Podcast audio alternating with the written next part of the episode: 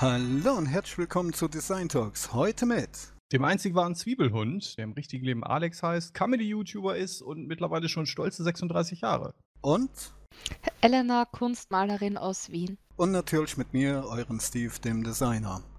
Heute werden wir uns einem aktuellen Thema mal widmen und zwar der Urheberrechtsreform 2019. Viele von euch da draußen werden sich jetzt fragen, was? Aber wenn ich sage Artikel 13 Uploadfilter, dann wird bei den meisten jetzt die Alarmglocke klingeln und ihr werdet wissen, worum es geht. Heute werden wir allerdings mal nicht wie gewöhnlich den Ablauf haben, sondern wir werden uns zuerst diese Urheberrechtsreform jetzt mal angucken. Und zwar die wichtigsten Artikel soweit für Künstler. Und wir wollen halt gucken, weil es ja auch eben das einzigste Argument, was immer genannt wird. Wir machen das, um die Künstler zu schützen und es bringt den Künstlern ja so viel.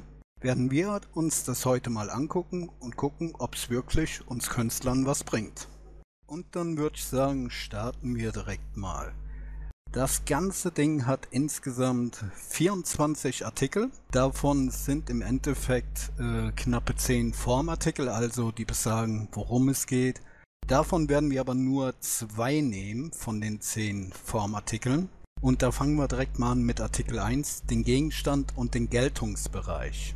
Dort steht geschrieben, im Deutschen grob übersetzt, diese Richtlinie enthält Bestimmungen zur weiteren Harmonisierung des auf das Urheberrecht und verwandte Schutzrechte anwendbaren Unionsrecht im Rahmen des Binnenmarktes, wobei insbesondere die digitale und grenzüberschreitende Verwendung geschützter Inhalte zu berücksichtigen ist es legt auch Regeln fest für Ausnahmen und Beschränkungen, Erleichterungen von Lizenzen sowie Vorschriften zur Gewährleistung eines gut funktionierenden Marktes für die Nutzung von Werken und anderen Gegenständen.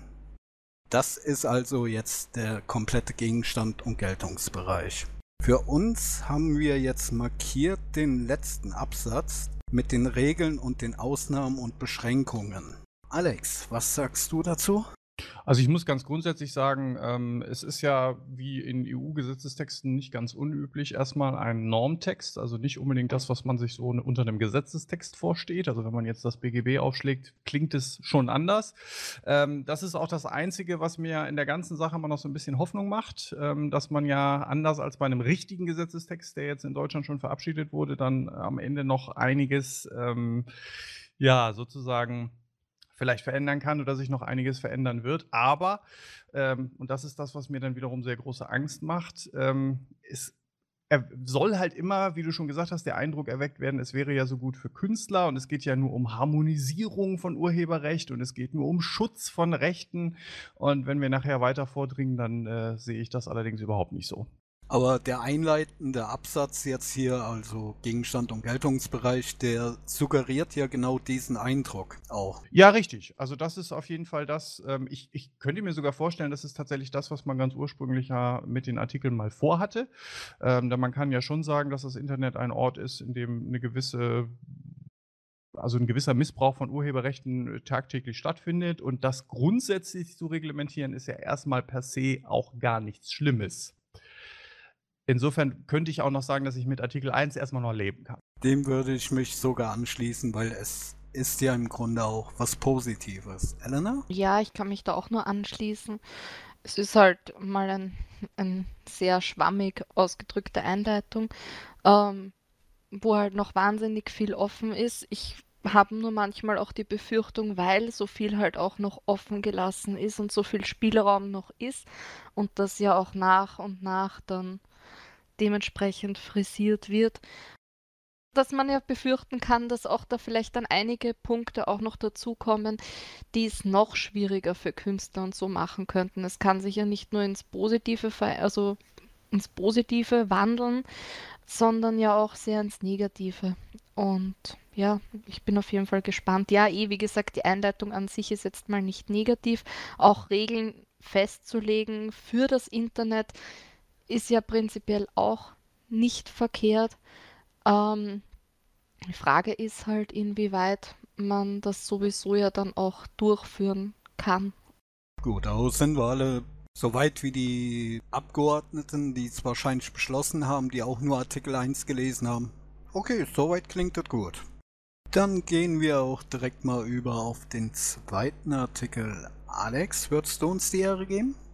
Ja, der ist schon sehr lang tatsächlich. Da geht es um Definitionen. Äh, ja, lesen wir nur den wichtigsten Part vor. Das wäre Absatz 5. Da heißt es, Anbieter von Online-Inhalten für den Inhalt von Inhalten bezeichnet einen Anbieter von Diensten der Informationsgesellschaft, dessen Hauptzweck oder einer der Hauptzwecke darin besteht, eine große Anzahl von urheberrechtlich geschützten Werken oder sonstigen geschützten Gegenständen, die von seinen Nutzern hochgeladen werden, zu speichern und der Öffentlichkeit zugänglich zu machen, ist organisiert und fördert zu Gewinnzwecken.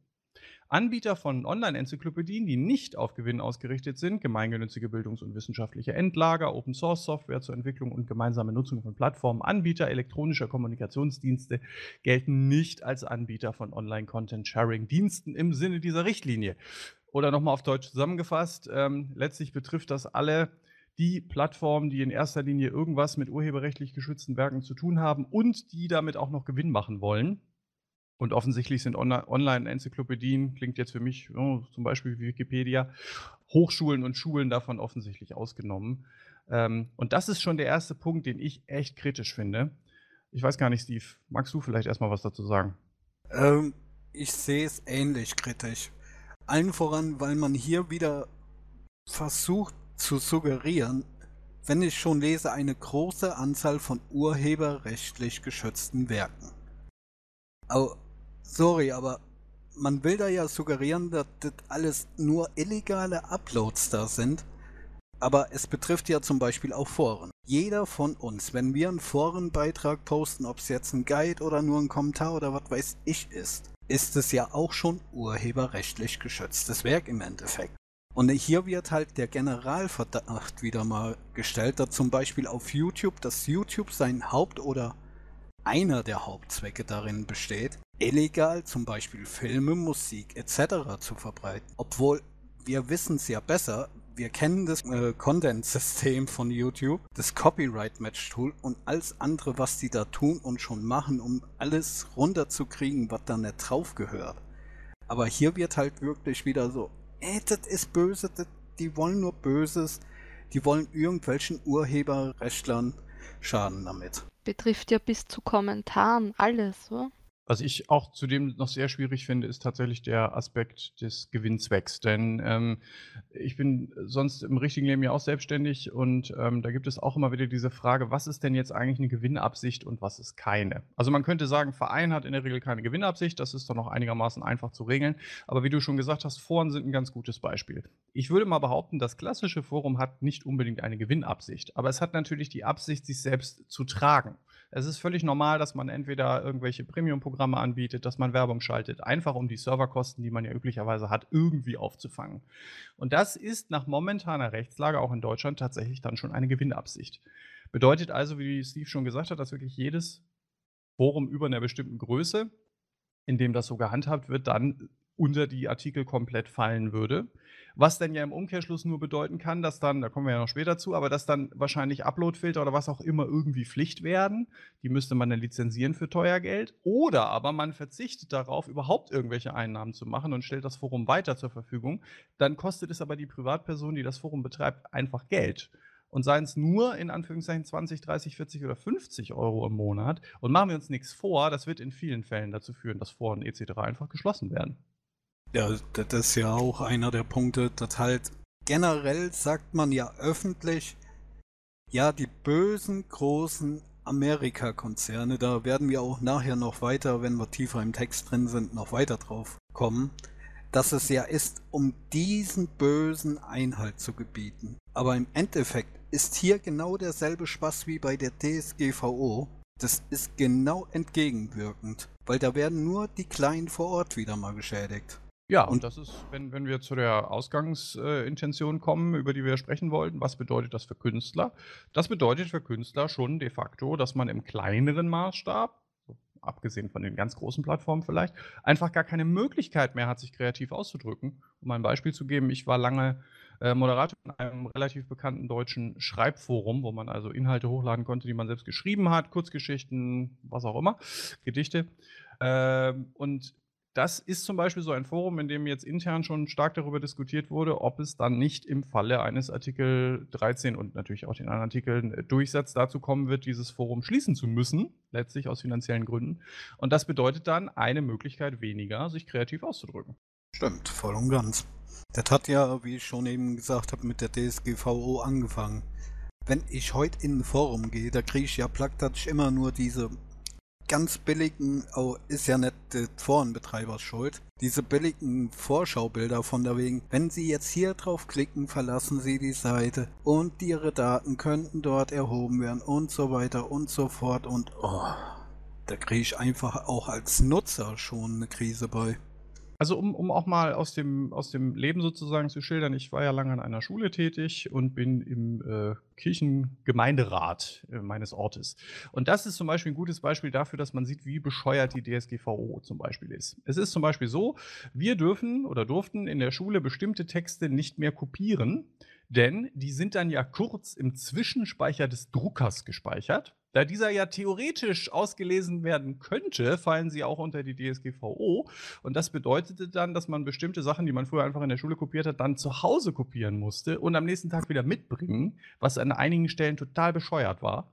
Und in Bezug auf die Kirche bedeutet das bei uns, dass sobald wir einen, einen, zum Beispiel einen Kindergottesdienst bei uns in der Kirche ankündigen, müssen wir einen Aushang dann außen an die Kirche hängen, weil es ja immer sein könnte, dass Leute da fotografieren, ich, wenn ihre Kinder getauft werden, dass dann alle Bescheid wissen und da stillschweigend ihr Einverständnis äh, geben müssen. Und das ist, finde ich, das ist so bescheuert, dass ich mir jedes Mal wieder an den Kopf fassen muss. Ja, das Thema hatten wir auch jetzt im Kindergarten. Bei der Kindergartenanmeldung musste ich sämtliche Formulare auch unterschreiben. Eben auch witzig mit den Fotos war auch ein Punkt, dass wenn Fotos gemacht werden von der Kindergartengruppe, muss man das Einverständnis geben, dass die ähm, uns dann quasi gegeben werden, weil die halt geschickt werden per E-Mail oder was auch immer in irgendeiner, auf irgendeiner Plattform halt uns dann der Link geschickt wird zum Runterladen, aber nur den Eltern. Also das wird nicht öffentlich gemacht aber weil es halt der ganzen Gruppe von Eltern halt geschickt wird und unsere Kinder halt auf anderen Bildern oder wie auch immer drauf sind, mussten wir das Einverständnis geben, ob unser Kind dann auch überhaupt fotografiert werden darf oder nicht, wo ich halt auch gewitzelt habe. Ich meine, wie will man das ja auch umgehen, wenn ich jetzt sagen würde, ich möchte, dass mein Kind auf keinem Foto zu sehen ist? Ja, dann kann man die ganze Kindergartengruppe kaum fotografieren, wenn da drei Kinder herumrennen dazwischen, die nicht fotografiert werden dürfen, ja, im Hintergrund. Ja. Gut. Ja, okay. Da, trägt, da kann ich noch einen drauflegen. Meine Mutter war ja letztes Jahr mal ins Krankenhaus gekommen. War ich bei der Anmeldung und alles dabei, wo ich sie reingebracht habe.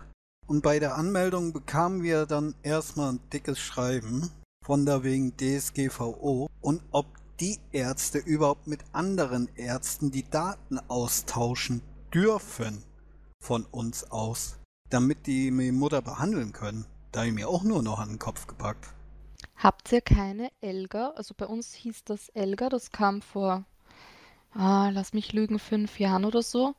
Ähm, das ist genau der Zweck, dass alle Patientendaten gesammelt und gespeichert werden und jeder Arzt, jeder Apotheker darauf Zugriff hat. Automatisch, wenn du davon aussteigen willst, musstest du halt wirklich dorthin ein Formular schicken, dass du aus diesem System rausgenommen werden möchtest. Was eigentlich lustig ist, weil jetzt mit den ganzen Datenschutzgesetzen müsste das ja genau umgekehrt sein. Aber bei uns hat das eben noch so funktioniert. Das Ganze hieß ELGA, also ich nehme an, elektronische ähm, ja, Daten, irgendwas. Weiß ich nicht, habt ihr das nicht? Also bei uns ist das halt schon lange. Wäre mir zumindest gerade nicht bekannt. Ähm, so ähnlich wie bei Steve, gut, das ist dann natürlich noch eine andere Form von Medizin. Wir hatten den Fall mit Tiermedizin allerdings. Ähm, wir haben eine Hündin, die ist alt und krank und wir sind irgendwann umgezogen und dann ging es auch darum, dass wir die Blutwerte vom damaligen Tierarzt dann zum hiesigen Tierarzt transferieren wollten. Das war ein richtiger Akt. Als ich dieses Vertragswerk vor mir liegen hatte und das dann irgendwann unterschrieben hatte, habe ich das Gefühl, ich habe gerade 17 Waschmaschinen gekauft. Also welche rechtlichen Implikationen es dort gab und was ich da alles gelesen, ich habe es dann überwiegend nicht gelesen, bin ich auch ehrlich. Aber was da alles so dahinter steht, ist mittlerweile wirklich Wahnsinn. Um nochmal auf diesen Punkt jetzt zu kommen, da haben wir es ja, was da im Endeffekt, wo jetzt gesagt wird, das ist nur für diese bösen großen Ami-Konzerne. Wir sehen ja, was für Auswirkungen es im Endeffekt im Realleben beziehungsweise im Digitalleben dann hat. Ja, aber noch einen größeren, wenn ich noch einmal darauf zurückkommen darf. Bei uns ist ja ein riesen Ärztemangelproblem und auch vor allem ähm, Notärztemangel. Also oft fährt schon die Rettung auch ohne Notarzt oder es ist wahnsinnig schwierig, dass da wirklich jedes Rettungsauto einen Arzt dabei hat.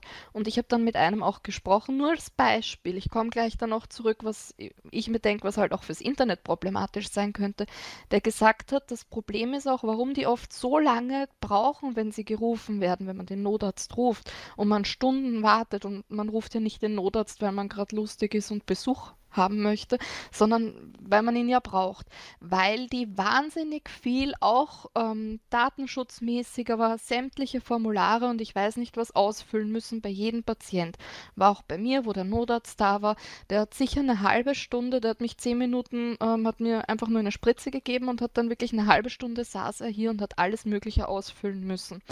Ähm, um zurückzukommen halt, was jetzt auch was ich mir denke, was problematisch eben jetzt sein könnte ähm, wenn so viel Papierkram zu jedem einzelnen Schritt, den wir machen, gemacht wird, ähm, dann das kostet ja auch Geld. Zeit ist Geld, das Ganze überhaupt zu machen, kostet Geld. Das heißt, selbst wenn das Ganze ein bisschen überarbeitet wird, selbst wenn es da, weiß ich nicht, irgendwelche Unterpunkte gibt, die jetzt dafür sorgen, dass YouTube, Instagram und ich weiß nicht was nicht gleich dicht machen, ähm, kann das ja dann wahnsinnig schwierig sein, wenn man irgendetwas machen möchte, zum Beispiel ein Forum betreiben möchte, okay, und ähm, halt ohne Gewinnzwecke oder wie auch immer oder mit Gewinnzwecken, egal was halt dann noch kommt und frisiert wird. Ich gehe halt davon aus, dass das sich, dass sich da einiges trotzdem noch ändern wird. Ähm, ja, wie man das halt dann noch umsetzt, arbeitstechnisch. Ich finde, das ist halt auch ein Punkt, oder weiß ich nicht, vielleicht ist das auch Irrsinn, aber wo ich mir denke, das ist halt auch etwas, was man beleuchten muss, was einfach im generell auch im realen Leben immer mehr auf uns zukommt und immer schwachsinniger wird. Axel Voss würde jetzt dazu sagen, ja, es bleibt doch immer eine Frage der praktischen Umsetzung. Ja, ich wollte noch sagen, letztlich ist äh, noch ein weiteres Problem auch das, dass dieser ganze Papierkram und dieses ganze Wissen müssen, was dazu gehört, natürlich immer mehr auf die Privatpersonen dann auch äh, draufgeschoben wird, sozusagen. Wie ich eben schon gesagt habe, wenn man beim Tierarzt tatsächlich irgendwann äh, plötzlich ein 50, äh, 15-seitiges Vertragswerk unterschreiben muss, dann bedeutet das im Umkehrschluss auch, dass viele natürlich diese Texte nicht mehr verstehen werden oder auch gar keine Lust haben, sich damit zu beschäftigen. Und ähm, letztlich ist das dann immer so eine Form von, natürlich dürfte man dann beispielsweise noch ein Forum betreiben, ähm, aber es schließt ja einfach einen Großteil der Menschen einfach schon aus. Ich weiß noch in, in meiner Jugend, ich bin ja nur 36, so ich bin zwar schon irgendwie mit dem Internet groß geworden, aber als ich so 12, 13 war, ne, noch so schön mit Modem und so.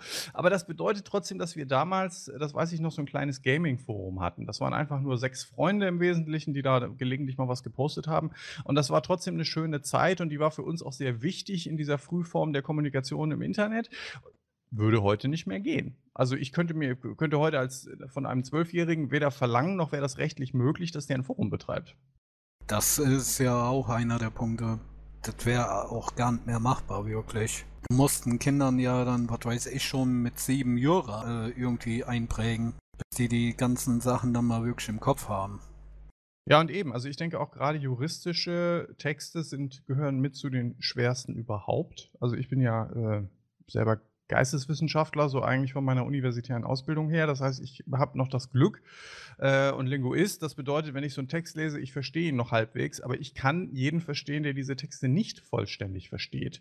Das ist ja auch letztlich gewollt, also dass diese, die, diese Hürde doch relativ hoch ist. Ähm, zum einen, weil die Juristen natürlich ganz gerne ihren eigenen Bereich sozusagen schützen wollen, aber zum anderen auch einfach, weil diese Sprache eine relativ hohe Präzision aufweisen muss, damit man es dann möglichst auch überhaupt verstehen kann.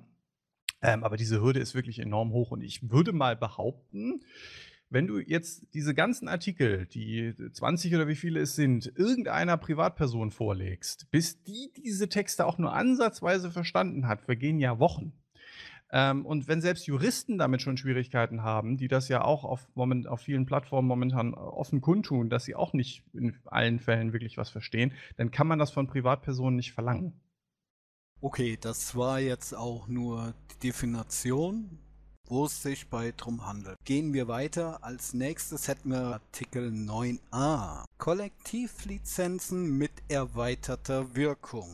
Die Mitgliedstaaten können, soweit die Verwendung in ihrem nationalen Hoheitsgebiet betroffen ist und den in diesem Artikel vorgesehenen Schutzmaßnahmen unterliegt, Folgendes vorsehen: Wenn eine Organisation zur kollektiven Rechtewahrnehmung, die den nationalen Vorschriften zur Umsetzung der Richtlinie 2014/26/EU unterliegt, im Einklang steht schließt mit seinen Mandaten von Rechteinhabern eine Lizenzvereinbarung für die Nutzung von Werken oder anderen Gegenständen ab. Eine solche Vereinbarung kann auf die Rechte von Rechteinhabern ausgedehnt werden, die diese Organisation nicht dazu ermächtigt haben, sie im Rahmen ihrer Abtretung zu vertreten.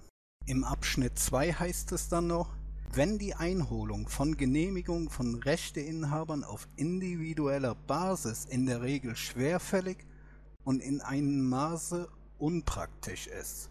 So, da haben wir jetzt den Punkt, wo viele ja gesagt haben, wegen Artikel 13, zu dem wir ja später auch noch kommen, wo ja drin steht von der wegen, ja, dann muss ja YouTube und Google und was weiß ich alles überall die Zensen einholen. Das ist ja gar nicht möglich, aber hier in Artikel 9a wird es ja wiederum möglich gemacht.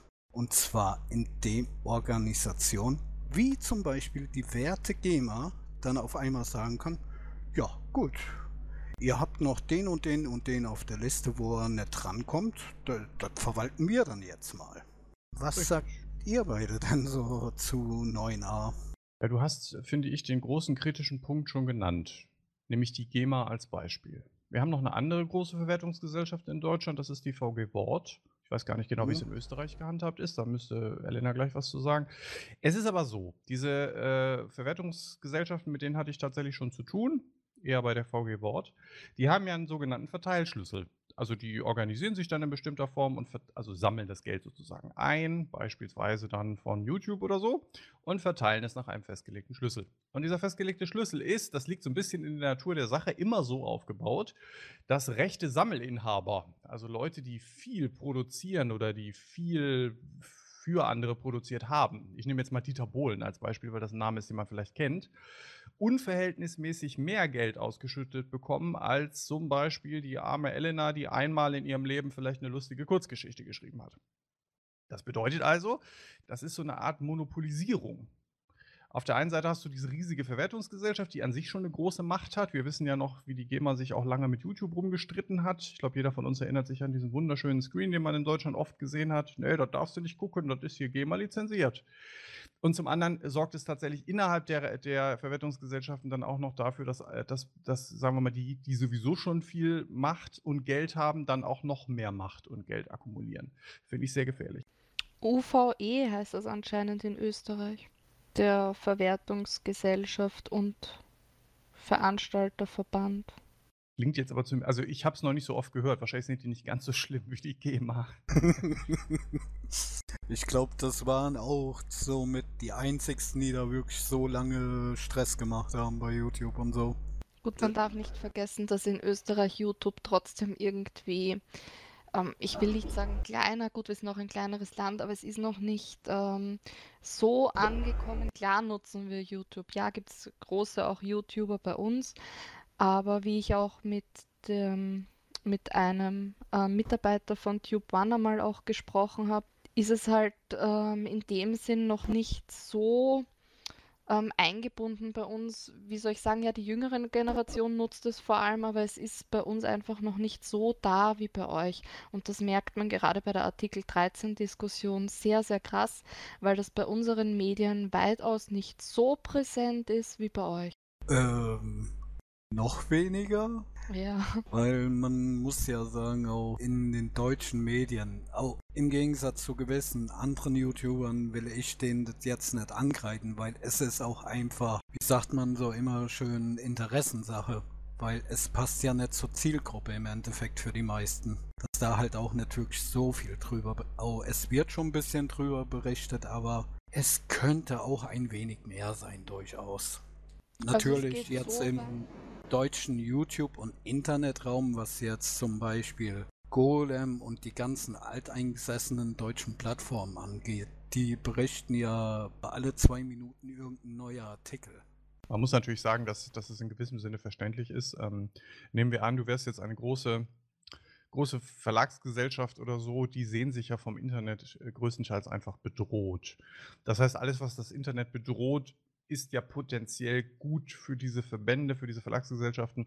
Ähm, insofern ist das natürlich auch ein bisschen verständlich. Die wollen letztlich auch am Markt bleiben. Also ich habe da, äh, ich finde es nicht gut, dass, so dass das so gehandhabt wird. Andererseits, okay, äh, würde ich denen jetzt auch nicht unbedingt einen Vorwurf machen. Was ich schon schwierig finde, ist tatsächlich, wir haben ja einen öffentlich-rechtlichen Rundfunk, der eigentlich die Verpflichtung hat, äh, umfassend zu informieren. Ähm, und was das angeht, muss ich tatsächlich sagen, dass mir da deutlich zu wenig kommt. Wobei ich sagen muss, ähm, ja, okay, nicht direkt vom öffentlichen Rundfunk, aber aus ihrem Funknetzwerk kam meines Erachtens nach bis jetzt der beste Beitrag zu der ganzen Debatte allgemein, nämlich sogar von Game 2 in ihren Montag. Mir vorbeigegangen. Den kann ich wirklich nur empfehlen. Das ist bis jetzt wirklich so mit das Sachlichste, ohne jetzt total in Panik zu verfallen, aber auch nicht zu äh, unkritisch, sondern genau das perfekte Mittelmaß, wie ich es mir im Grunde auch eigentlich von zum Beispiel ARD am Abend in den Tagesthemen oder so erwartet hätte.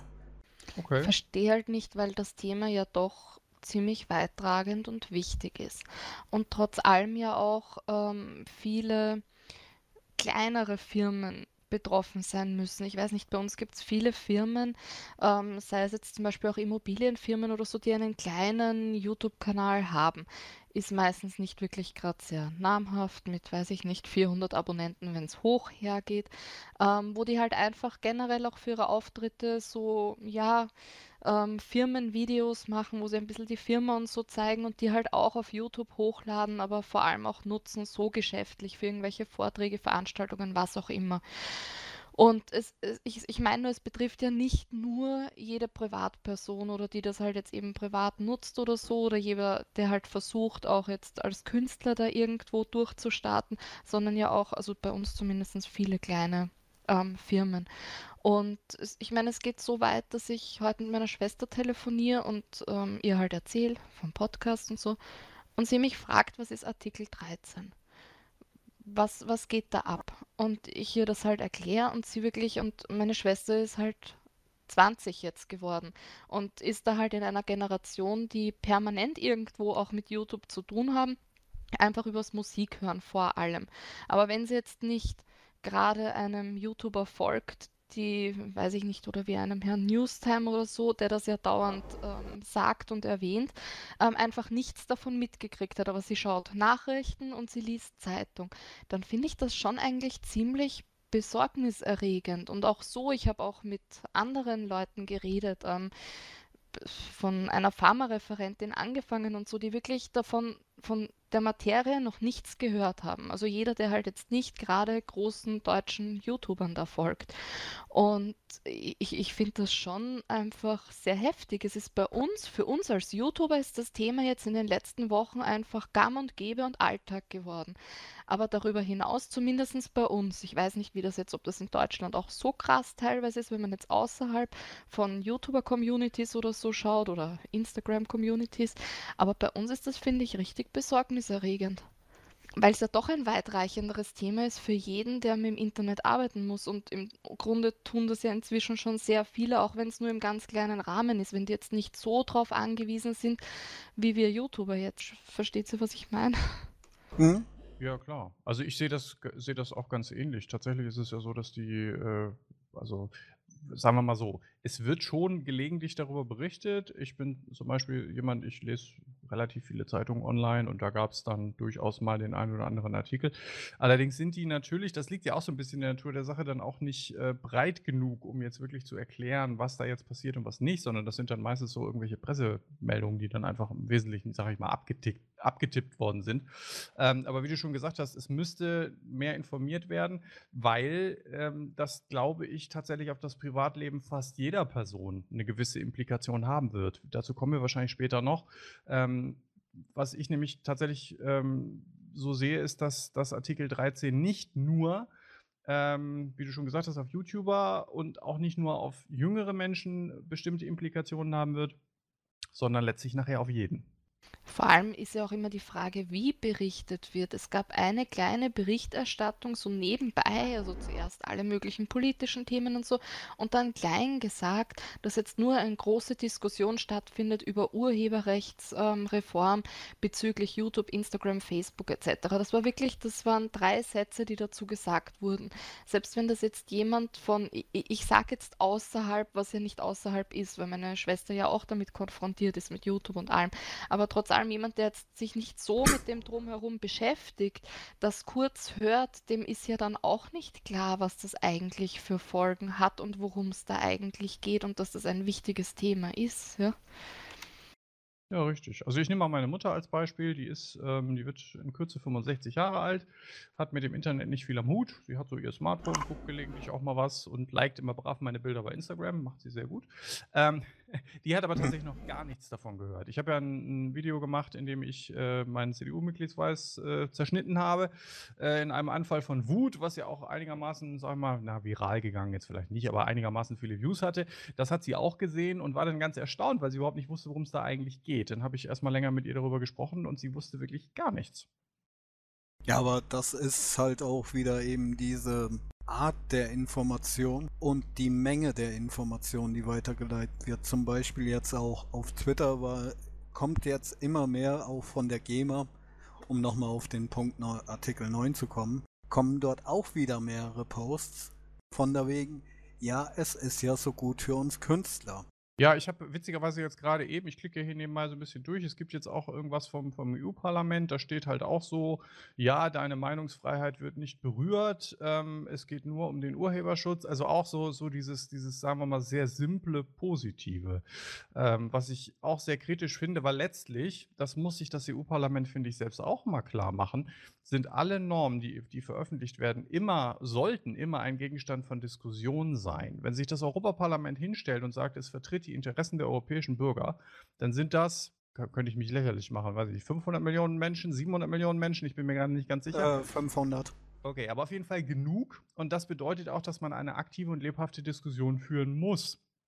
Denn letztlich die, äh, die Mehrheit, gerade der jungen Menschen, sind der EU zu Recht gegenüber sehr positiv eingestellt. Das sind eigentlich die Leute, die auch in Zukunft die europäische Demokratie tragen sollen.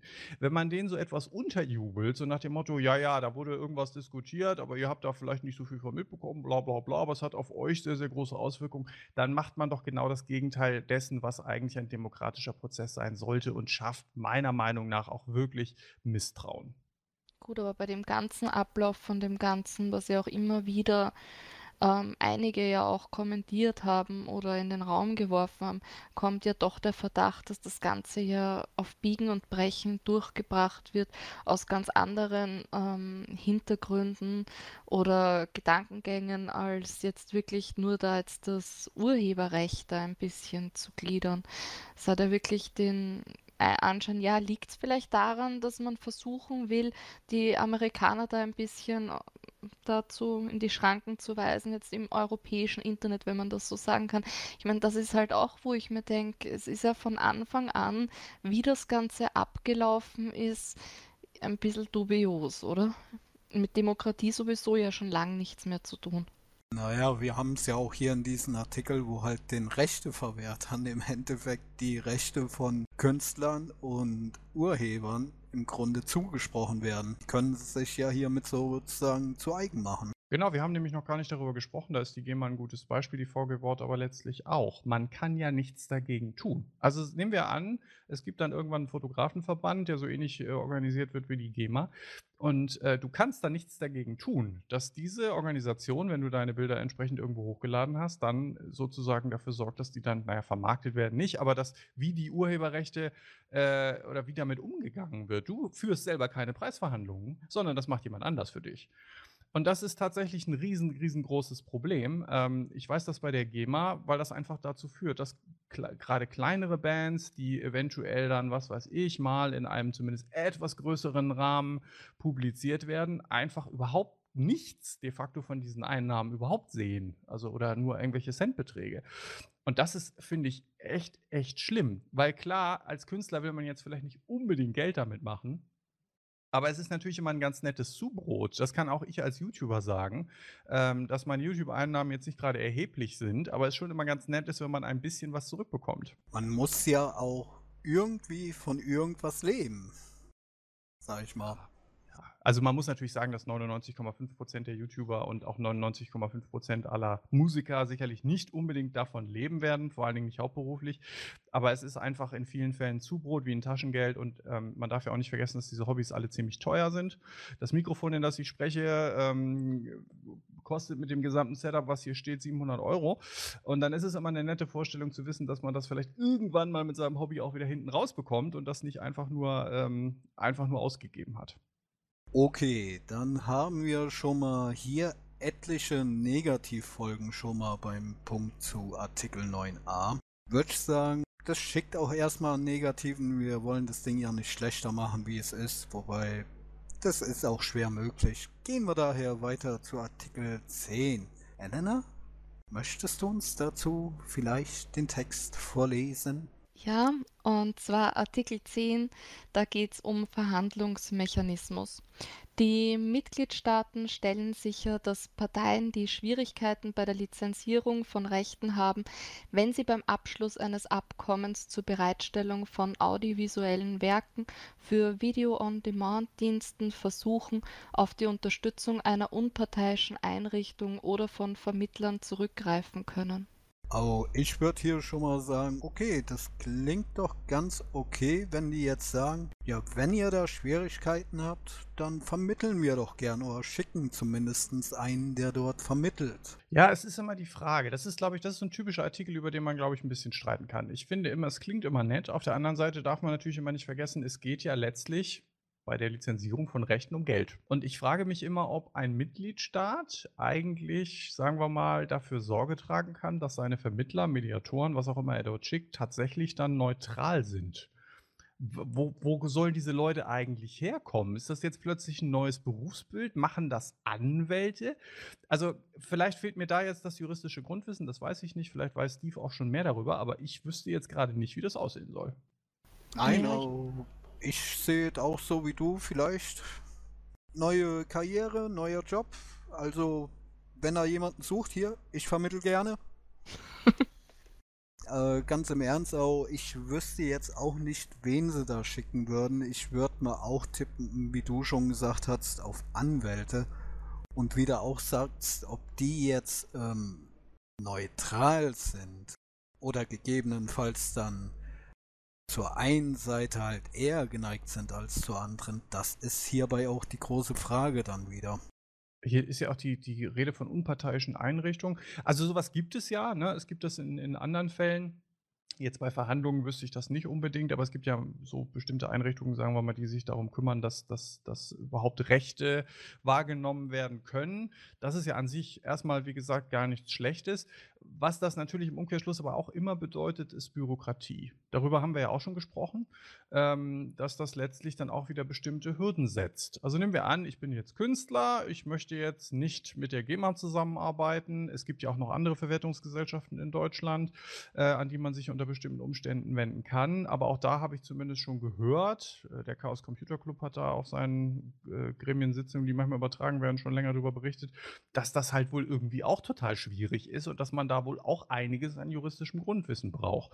Und ähm, auch wenn mich das jetzt persönlich vielleicht nicht direkt betrifft, kann ich mir auch schwer vorstellen, so viel Zeit opfern zu wollen, ähm, um nachher irgendwelche Rechte zu verkaufen, bei denen es dann vielleicht nur um 5 Euro geht. Das ist ja eben, man ist ja als Künstler, als Journalist, äh, als Creator, ist man ja grundlegend meiste Zeit am Schaffen. Ja. Und hier wird dann wiederum, wie du auch sagst, mit diesen ganzen Bürokratiekram dann wieder ein Zeit abgekapselt, die man dann auch hätte eher in Werke stecken können. Ja, was ich an dem Ganzen auch interessant finde, ist jetzt ein Unterpunkt, den ich noch nicht vorgelesen habe. Ähm, Artikel 10a Kunstwerke im öffentlichen Bereich, nur in dem Zusammenhang. Da steht eben, dass nach Ablauf der Schutzdauer eines Kunstwerks jedes Material, das sich aus einer Reproduktion dieses Werks ergibt, keinen Urheberrechten oder verwandten Schutzrechten unterliegt. Es sei denn, das Material, das sich aus der Reproduktion ergibt, ist originell in dem Sinne, dass es sich um eine, um eine eigene intellektuelle Schöpfung des Autors handelt. Da ist ja eigentlich derselbe Punkt auch wie mit der unparteiischen Einrichtung die Frage, ähm, wer das ja dann auch beurteilt und inwieweit kann man das beurteilen, gerade eben bei diesen Künstler, äh, im Künstlerbereich, bei Kunstwerken und so. Das ist ja auch so eine Sache, wo ich mir denke, wer entscheidet das, wer ähm, bewertet das und ich, ich meine eben gerade in, in, in einem Bereich, wo das ja eh so schwierig ist zu bewerten. Witzigerweise glaube ich tatsächlich, dass, dass die Gerichte da auch immer keinen Bock drauf haben. Ich habe vor kurzem noch ein Video gesehen, wo es darum ging, wie, ist, wie sieht es eigentlich mit YouTube-Kacke aus? Ist ja so ein klassisches Beispiel, werden die meisten von euch kennen. Bedeutet also, man nimmt irgendein Werk, was weiß ich, Bibis Beauty Palace hat ein Video hochgeladen, dann nimmt man das, zerschneidet es und legt Bibi äh, neue Worte in den Mund, die sie so nie gesagt hat. So. Und da hat, ähm, ich weiß gar nicht, welches Gericht es war, auf jeden Fall irgendwann mal entschieden, ja, das kann unter Umständen schon ein neues Werk sein und unterliegt dann eben auch den klassischen Urheberrechtsbestimmungen nicht so sehr, aber nur dann, wenn man quasi erkennen kann, dass da eine neue intellektuelle Leistung äh, zugrunde liegt, ja, das ist ja so ein schön, schönes geflügeltes Wort, die Schöpfungshöhe entsprechend erhöht wurde. Und das ist immer so ein Ding, dass auch die Gerichte drücken sich da drum. Die sagen immer irgendwas, die, die definieren da irgendwas von Schöpfungshöhe und so. Aber wo die jetzt konkret liegt, das weiß niemand. Ja, vor allem ist das ja total willkürlich. Das ist ja dann komplett auf die Willkür des jeweiligen Sachverständigen, des Gerichts und so einfach dann, ja, je nachdem. Und dann kann man halt 20 Mal Berufung einlegen und je nachdem, wie viel man Glück hat. Also ich, ich finde es halt einfach wahnsinnig willkürlich. Mm, das ist wieder so eine dieser Gesetzesgrenzen, wo ich äh, entgegen der absoluten Allgemeinmeinung bin weil ich verstehe es, warum es so willkürlich äh, gemacht wird, beziehungsweise so ohne feste Grenzen gesetzt wird. Weil es gibt halt auch Sachen, da muss man sagen, man gibt den Menschen ein Gesetz, irgendeine Richtlinie, irgendein Recht und sie nutzen es bis zum Abwinken, bis zum letzten Fitzieren aus. Damit, dass man das so willkürlich setzt, will man halt diese abstruse Abnutzung bis ins letzte Fünkchen halt auch ein bisschen unterbinden. Natürlich ist auch wieder im Umkehrschluss dann wirklich, wenn jemand wirklich Kreatives kommen will und was machen will. Der steht dann davor auch wie vor einer Mauer, wo jetzt nur chinesisch Zeichen drauf sind und er kann nur Deutsch. Du hast ohne Zweifel recht. Das sehe ich grundsätzlich genauso. Das Problem, was ich nur sehe, ist immer folgendes. Nehmen wir an, du nimmst etwas, ja, völlig egal was. Du nimmst jetzt ein Schrifterzeugnis. Einen Artikel, den du gelesen hast. Du fasst ihn in eigenen Worten zusammen und postest ihn auf Facebook in einer Gruppe. So. Jetzt sagt aber aus irgendwelchen Gründen der Verlag, der das mitbekommen hat, äh, nee, du, das, was du da gemacht hast, das möchten wir nicht, entfern das mal. Und jetzt kommt es mal zum Äußersten und du sagst, nee, das ist aber meine persönliche Schöpfung. Ich habe den zwar gelesen, den Artikel, aber ich habe ihn selbst umformuliert. Wer hat denn immer den längeren Atem? Wer hat die besseren Anwälte und wer kann es sich im Zweifel leisten, das über drei Instanzen zu gehen, gehen zu lassen? Das ist natürlich immer der Verlag. Es ist immer der Größere in dem Streit sozusagen. Und das finde ich für den einzelnen Kreativen extrem erdrückend. Weil das Tolle an Kreativität ist ja, gerade im Internet, aber auch in anderen Räumen, eben dieses freie Ausleben. Und Freiheit ist ja immer so dieses Ding, was, was die Opposition von, von Sicherheit ist. Wo man also das Gefühl hat, okay, ich kann das jetzt tun, ich darf mich jetzt äußern. Und in dem Moment, wo das nicht mehr so ist, wird man ja im wahrsten Sinne des Wortes erdrückt und überlegt sich wahrscheinlich jedes Wort zweimal. Ja. Stimmt, das ist wie immer, dass man eigentlich den Kleinen quasi null Chance damit ja auch gibt. Und wenn es eng genug ausgelegt wird, kann man ja im Prinzip alles loswerden. Elena setzt sich hin, malt einen schönen Halbakt, äh, publiziert den auf YouTube oder das Malen auf YouTube und dann ähm, gibt es bestimmt irgendwo auf der Welt irgendjemanden, der schon mal einen Halbakt gemalt hat, der zumindest grob so ähnlich aussieht. Und wenn der dann genug Marktmacht hinter sich hat, darf er dann Elena wegstriken Finde ich schwierig. Ich als Comedy-YouTuber kann nur einen bekannten amerikanischen Comedian zitieren, der mal gesagt hat, jeder Witz ist schon mal erzählt worden. Da ist was dran. Und ich glaube, ähm, so viele Akkorde bietet uns die Musik auch nicht, dass nicht jedes Musikstück zumindest in so einer ganz ähnlichen Form nicht schon mal irgendwo vorgekommen wäre. Sicher, das ist es ja. Genau das ist der Punkt auch wiederum, was ja wieder das Negative ist. Da bin ich auch voll und ganz bei euch. Nur halt, um das eben mal zu erklären, warum die das genauso schwammig machen.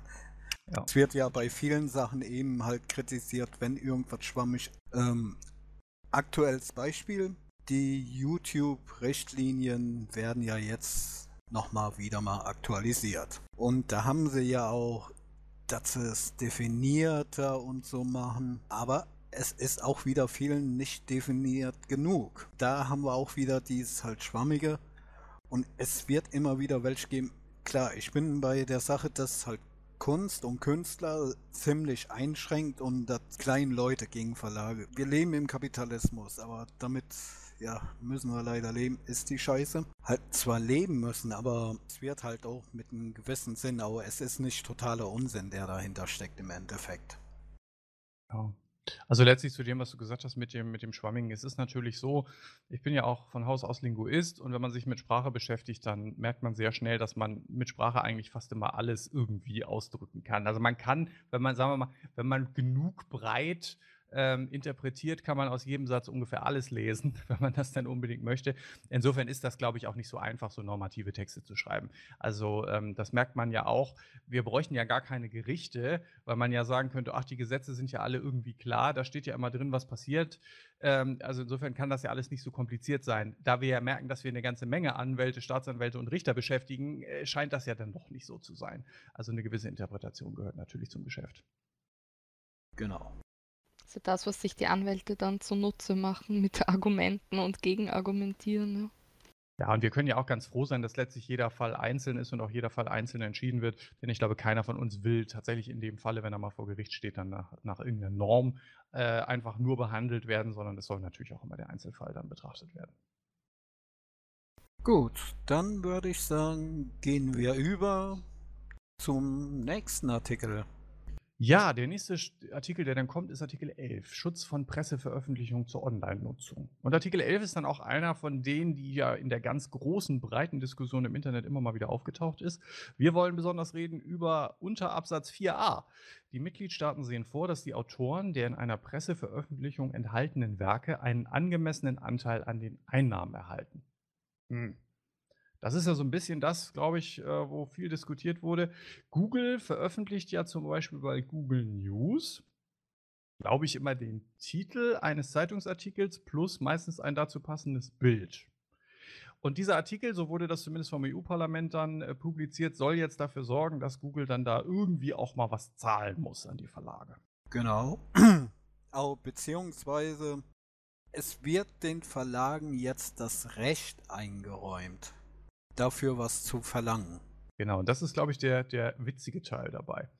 Denn wer sich ein bisschen damit beschäftigt hat, weiß, dass es ähnliche Gesetzgebungen schon mal gab in Europa. Zwei sehr prominente Beispiele, einmal in Belgien und einmal in Spanien. Und in beiden Fällen hat das dazu geführt, dass äh, Google einfach gesagt hat, wisst ihr was, wenn wir jetzt dafür zahlen sollen, dass wir jetzt aus spanischen Zeitungen irgendwelche äh, Exzerpte veröffentlichen dürfen, dann veröffentlichen wir die einfach nicht mehr. Und wieder erwartend hat das dazu gesorgt, dass in den Online-Plattformen dieser Zeitung die Nutzerzahlen natürlich stark eingebrochen sind und diese Verlagshäuser schreiend äh, an die spanische Regierung herangetreten sind und gesagt haben, äh, wir machen das doch wieder lieber anders. Ja, und da haben wir nämlich auch, es hört sich zwar auch wieder schön an, einen angemessenen Anteil bekommen die Autoren, aber es kommt ja eh dann erstmal angemessen Wer sieht's wie angemessen? Das sind die Verlagshäuser. Und dann kommt noch ein angemessener Anteil von 0 bleibt 0, weil das Spiel wird Google nicht mit sich spielen lassen.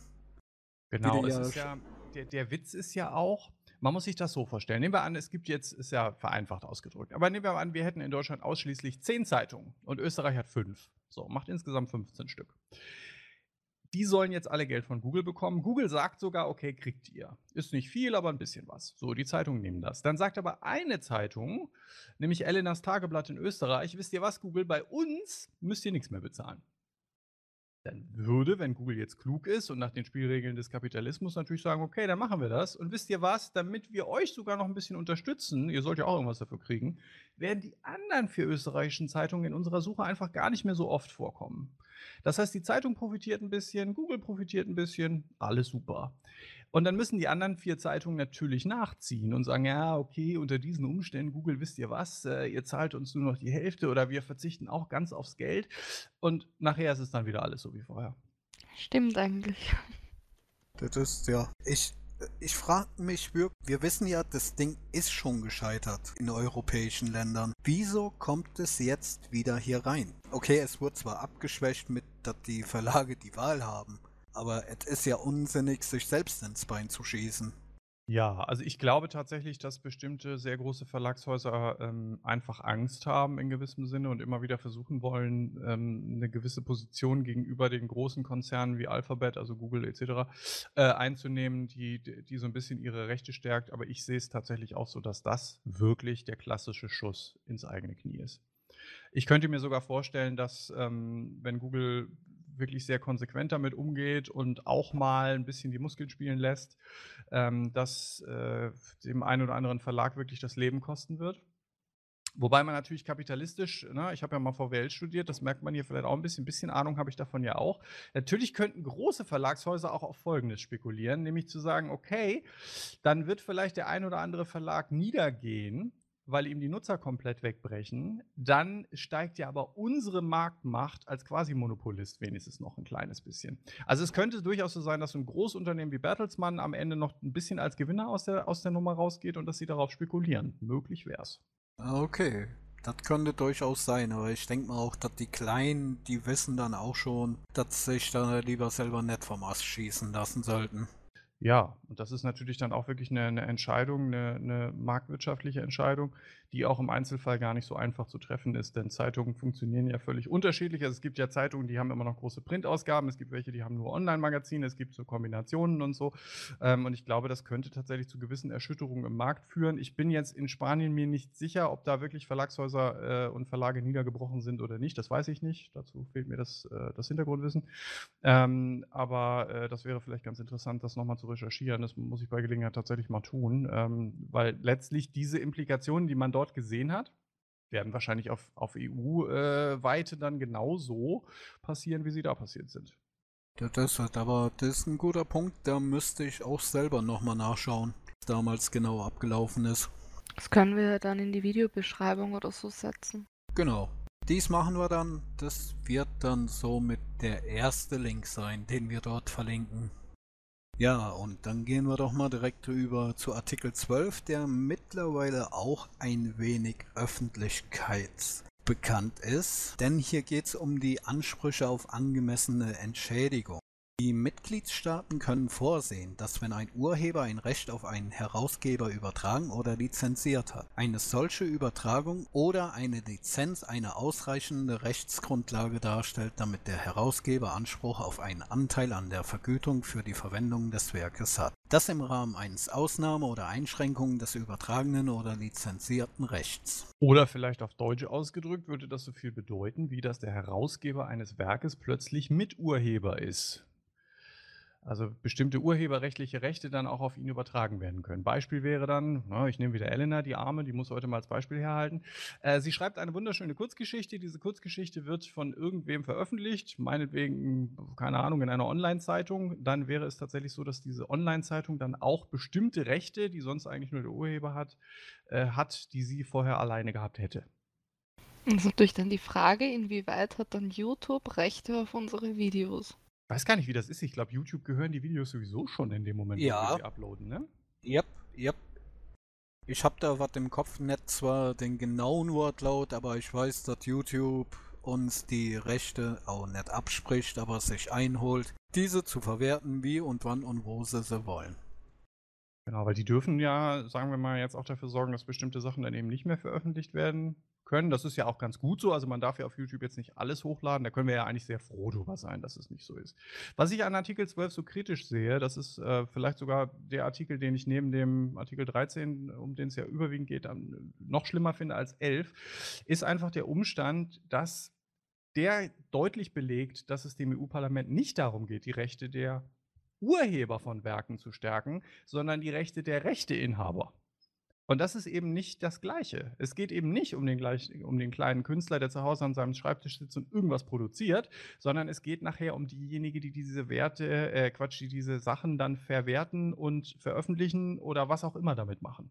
Genau, wir haben hier im Grunde wieder genau dasselbe wie zuvor beim Punkt 9a wie du selber ja sagst, dass halt den Rechteverwertern wieder Rechte zugesprochen werden und den Künstlern somit wieder Rechte abgesprochen werden. Also bis jetzt sieht die Bilanz etwas negativ aus, würde ich sagen, was dieses Argument angeht. Das Ding soll die Rechte und nur gut sein für die Künstler.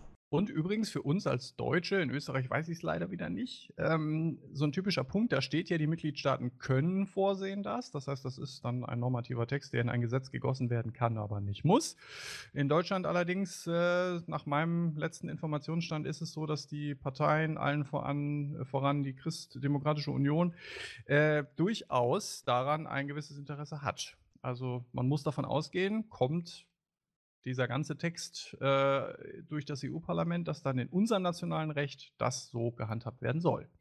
Schwierig zu sagen wegen Österreich. Ich weiß nur, dass bei der DSVGO einiges ein bisschen rosiger bei uns dann beschlossen wurde als bei euch. Zum Beispiel auch die Altersbestimmung jetzt von vorn war ja bei uns dann das Thema ähm, eben Forum ab 16 oder nicht. Und das ist in Österreich eben dann angenehmer geregelt gewesen. Also es wird spannend, wie das dann ausschaut. Dadurch, dass das bei uns eben auch in den Medien und so so wenig diskutiert wird, kann ich das ehrlich gesagt gar nicht sagen. Oh, ich tippe auch mal drauf. Wie Alex sagte, wenn es steht, die Mitgliedstaaten können, wird es bei uns in Deutschland sehr wahrscheinlich kommen.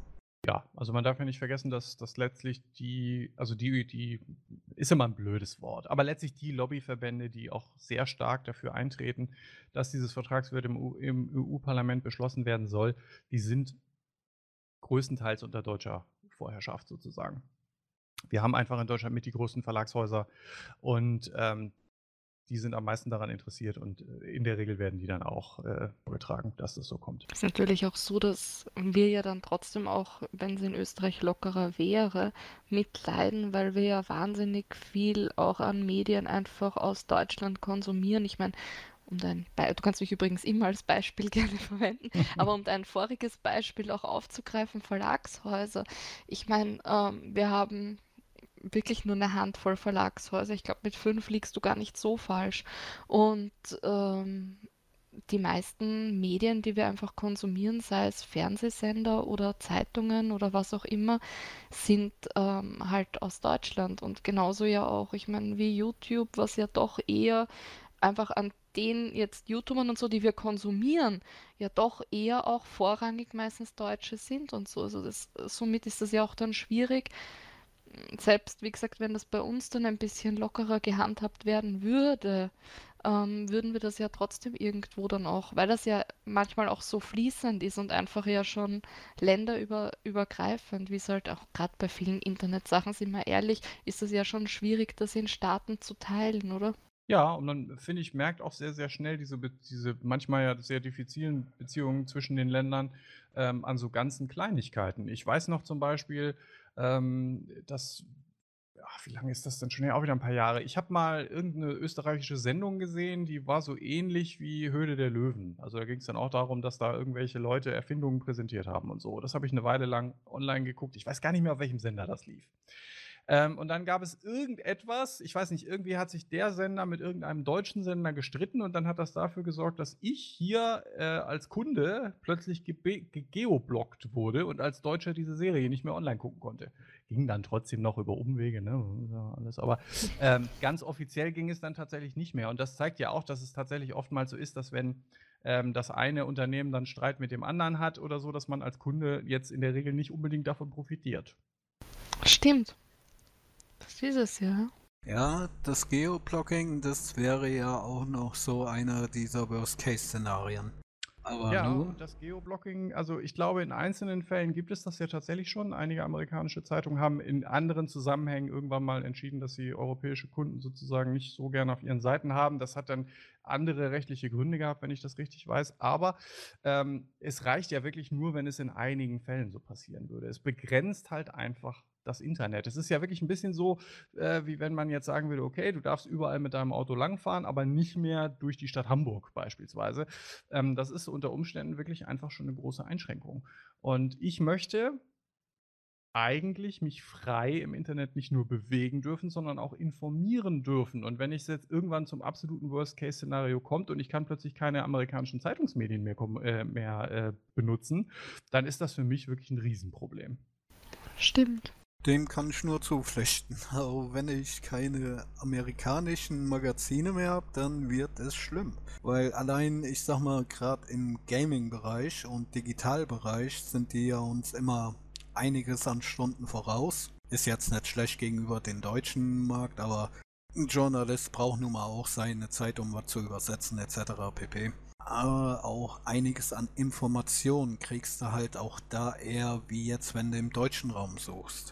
Hoffen wir einfach, dass es nicht so kommt, aber um nochmal den Bogen zurückzuschlagen, es ist natürlich so, dass das äh, auch so ein Artikel ist, da haben wir jetzt mehrmals schon drüber gesprochen, der natürlich eine gewisse Schwammigkeit hat. Also es ist immer so die Frage, was, was bedeutet denn jetzt eigentlich ähm, Anteil an der Vergütung und, und welche Einschränkungen können bei übertragenen Rechten dann nun auftreten oder nicht.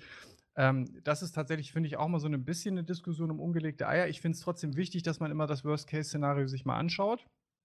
Denn das hat ja auch der relativ bekannte YouTube-Anwalt, nenne ich ihn jetzt mal, äh, Christian Solmecke ganz deutlich gemacht, ähm, der ja viele Videos zum Thema Artikel 13, 12, 11 und wie auch immer gemacht hat.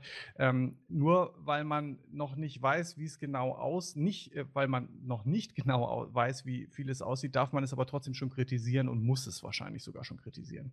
Das ist eben der Punkt, das Müssen. Wie wir ja bisher auch schon festgestellt haben. Nicht viel für Künstler bis jetzt. Stimmt. Und nun gehen wir dann über zu den Elefanten im Raum.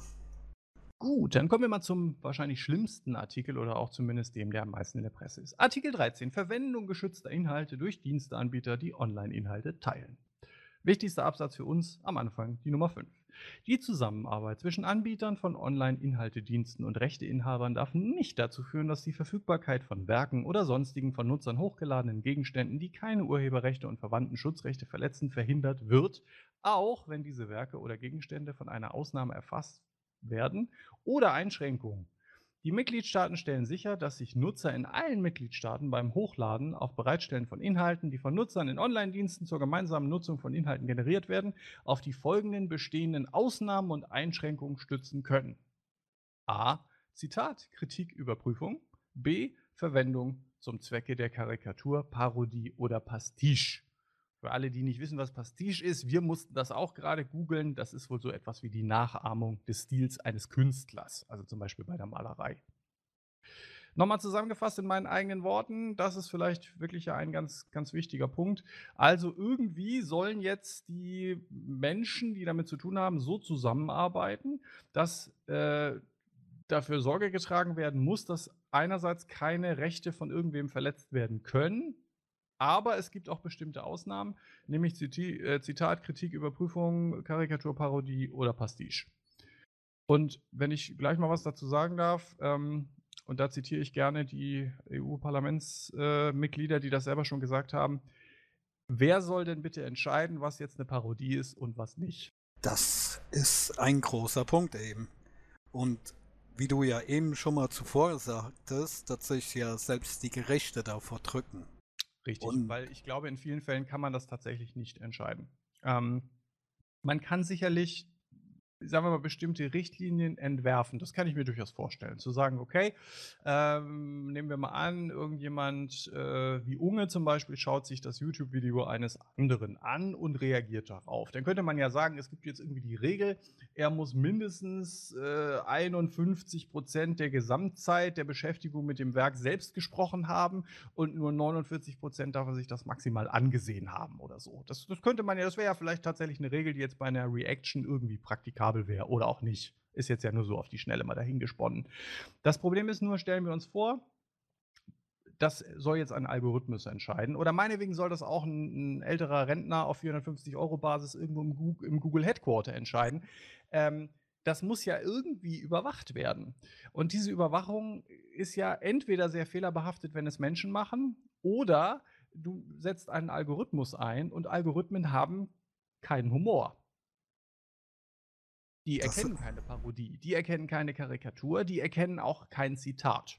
Genau das haben wir ja de facto aktuell schon mit dem Content-ID-System sozusagen schwarz auf weiß. Wie viele Videos, die da wirklich durchflutschen, die eigentlich gar nicht sein dürften, wie zum Beispiel, was weiß ich jetzt, der neueste Avenger-Film, den findet man auch, wenn man will, auf YouTube. In Russisch, Indisch, was weiß ich alles halt gespiegelt und mit ein paar Verzerrungen drin. Hingegen werden dann, sag ich mal, zum Beispiel Videos von jemandem wie Onion jetzt, der halt auch Comedy macht und sich dazu andere Werke nutzt, in einer Art Review, die werden dann wiederum gesperrt. Ich weiß jetzt nicht, wurden bei dir schon irgendwas so in der Richtung auch mal gesperrt?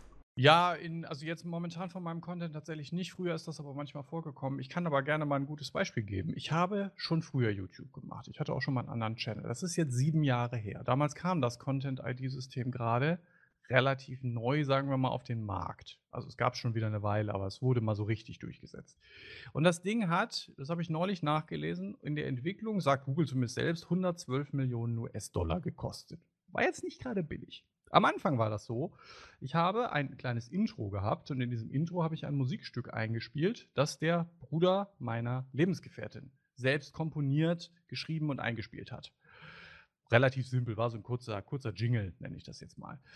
Ich habe das erste Video damals hochgeladen und bam, es war innerhalb von sieben Minuten gesperrt. Also man merkte schon, okay, das Content-ID-System funktioniert, denn es meinte da jetzt irgendwas erkannt zu haben äh, und bat mich dann doch zu beweisen, dass ich die Lizenz dafür habe. Und das war ein Riesenspaß. Denn dieser Musiker, also der, der Bruder meiner Freundin, der mir das gemacht hatte, äh, der wusste jetzt auch nicht genau, wie er das tun soll. Äh, er hat mir dann einfach so einen handschriftlichen Text geschrieben. Ja, das ist hier mein eigen erstelltes Werk mit dem Titel Schieß mich tot und ich erlaube äh, Alexander Schieß mich tot, dass er das entsprechend in seinem YouTube-Video verwenden darf. Dann habe ich das damals eingescannt, hochgeladen und ungelogen drei Wochen später hat YouTube gesagt, ist okay und das Video wurde veröffentlicht. es hat drei Wochen gedauert, zwei Scan-Vorgänge und einen sehr genervten Bruder, der, glaube ich, auch keinen Bock hat, seitdem wieder für mich jemals ein Musikstück zu erstellen. So toll funktioniert das Content-ID-System für 112 Millionen US-Dollar. Okay. Gut, das ist ja schon mal ein Ding, aber wie du auch eben schon mal zwischendurch sagtest, es gab ja schon mal alles. Und wenn jetzt Tonabfolge XY da ist, und die in einem anderen Stück auch nochmal verwendet wird, aber halt anders. Da kann das Content-ID-System gar nicht so gut unterscheiden und das haben wir selbst heute noch teilweise bei etlichen Sachen, dass dort dann zu Unrecht geclaimed oder gestrikt oder gesperrt wird. Da ist auch jetzt nicht allzu lang her, ich glaube vor knapp einem halben Jahr hat sich mal jemand in Forum dazu geäußert. Den wurde sein Kanal gesperrt wegen dem System, weil das ja alles nicht rechtens war auf seinem Kanal. Laut dem ID-System. Dann hat ja. er die erste Gegenbeschwerde eingereicht, wurde dann manuell überprüft. Wobei komme ich jetzt zur manuellen Überprüfung? Nee, auch nicht. Aber man kann ja 14 Tage später nochmal Beschwerde einreichen. Mhm. Das hat er gemacht und zack, auf einmal ui, das ist ja doch alles okay, was das so hochgeladen hat. Da sieht man eben auch, dass Menschen das auch gar nicht so handeln können. Nee, also es gibt ja auch den Fall, ich weiß, dass Facebook das macht. Äh, Facebook hat ja so eine, so eine Hassrichtlinie sozusagen. Die, das ist ja ein ganz anderer Gesetzestext, aber die sind ja auch verpflichtet, bestimmte Inhalte rauszunehmen. Und auch da führt es ja andauernd zu irgendwelchen Fehlern. Es gibt ja so bestimmte Fälle, wo sich Leute gegen Beleidigungen gewehrt haben und dann wurden nicht etwa die Beleidigenden gesperrt auf Facebook und ich glaube auch bei Twitter gibt es das auch, äh, sondern ironischerweise diejenigen, die sich dagegen gewehrt haben. Manchmal sogar, wenn sie sich überhaupt nicht beleidigend gewehrt haben, sondern einfach nur gesagt haben, hier, äh, XY hat das und das gesagt. Das finde ich jetzt aber blöd. Und das äh, entscheiden ja teilweise auch schon Menschen und sicherlich auch sehr komplizierte Algorithmen. Also ich glaube, auch das ist tatsächlich äh, ja, ein großer Punkt einfach. Na gut, das war Absatz 5. Der war schon schlimm genug. Aber jetzt wird es vielleicht noch ein bisschen schlimmer und wir gehen mal zu Absatz 8. Elena, bitte. Absatz 8. Die Mitgliedstaaten sehen vor, dass ein Online-Sharing-Dienstanbieter einen wirksamen und zügigen Beschwerde- und Rechtsbehelfmechanismus einführt, der den Nutzern des Dienstes im Falle von Streitigkeiten über die Aufhebung oder Sperrung des Zugangs zu Werken oder sonstigen von bei hochgeladenen Objekten zur Verfügung steht. Ja, und jetzt haben wir hier halt auch wieder kurz gesagt, YouTube etc. pp. sollen halt Beschwerdestellen einrichten, für jedermann zugänglich, die zügig und richtig funktionieren. Ja, wir sprachen eben schon drüber, vielleicht nochmal für Elena auch als kurze Zusammenfassung, dass das ja in dem Falle eigentlich gar nicht wirklich möglich ist. Letztlich sind das Rechtsentscheide, die da getroffen werden müssen. Das kann keine 450 Euro Kraft. Das kann wahrscheinlich auch niemand, der dazu ausgebildet ist, in jedem Falle richtig tun. Dazu braucht man eigentlich studierte Juristen, die nichts Besseres zu tun haben, als irgendwo im Google Headquarter zu sitzen und die ganze Zeit über komische Sachen zu entscheiden. Vor allem, da bräuchte man ja ein massiv großes Team, um das alles zu durchforsten. Ich meine. Genau, und es gibt ja bestimmte Formen, wie das umgesetzt wurde. Ne? Wir sprachen schon über das Content-ID-System von YouTube. Also ja, es gibt so etwas, aber wir sagten eben auch schon, das Ding war sehr teuer. Also ich habe beim Googlen herausgefunden, oder Google hat das zumindest gesagt, das System würde in der Entwicklung, hätte es ungefähr 112 äh, Millionen US-Dollar gekostet. Ähm, Wahnsinn das kann sich jetzt natürlich zum Beispiel nicht unbedingt das YouTube-Forum leisten. Also außer Steve ist deutlich wohlhabender, als er uns hier glauben machen möchte. Das bedeutet dann im Umkehrschluss ja, dass man das irgendwie lizenzieren muss. Und das kostet Geld. Und das führt wieder dazu, dass kleinere Betreiber ein Problem bekommen. Stimmt, ja. Und was wir eigentlich bis jetzt ja überhaupt rausgefunden haben, egal bei welchem Absatz, es geht ja immer gegen die Kleinen. Also einfach die Einzelunternehmer und die Kreativen unter uns, die Künstler, die es versuchen, obwohl ja eigentlich gesagt wird, es ist für die Künstler. Man gibt ihnen ja mit dem allen ja wirklich überhaupt null Chance mehr. Der Spaß ist ja alleine, für Kleine ist das natürlich eh unstemmbar. Aber es ist ja noch nicht mal für die Großen, wie zum Beispiel YouTube, stemmbar. Man sieht es ja zum Beispiel, man kriegt ja zum Beispiel auch erst den Service mit, was war 100 Abos oder 1000? dass man die per Mail anschreiben kann? Hat es einer von euch im Kopf gerade? Keine Ahnung.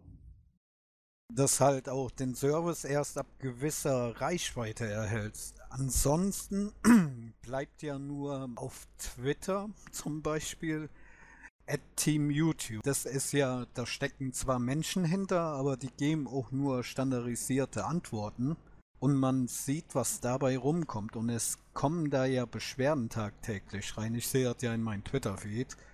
Und es ist zu 90% immer dasselbe. Entweder sind es wirklich welche, die meinen, oh, mein Kanal wurde gestrikt, warum denn? Ich mache doch alles richtig. Das ist doch okay, wenn ich den neuen Avenger-Film hochlade. Dann noch die zweite Gruppe, die dann meint von der wegen, ja, ich warte jetzt fünf Minuten auf meine Monetarisierung wann kriege ich die denn endlich für meine Inhalte? Und da hat ja YouTube auch schon im letzten Jahr durchgegriffen, dass sie jetzt mit der Monetarisierung das da wesentlich ordentlicher prüfen. Aber es dauert halt auch wieder Zeit. Zeit geht einmal bei YouTube flöten und dann natürlich bei jedem kleinen Creator. Lustig finde ich ja auch teilweise, welche Blüten das so schlägt. Ich habe ja mal ein Video veröffentlicht vor längerer Zeit, da lese ich eine Fanfiction vor, in der geschildert wird, dass Bibi von Bibis Beauty Palace mit ihrem Freund Geschlechtsverkehr hat. So.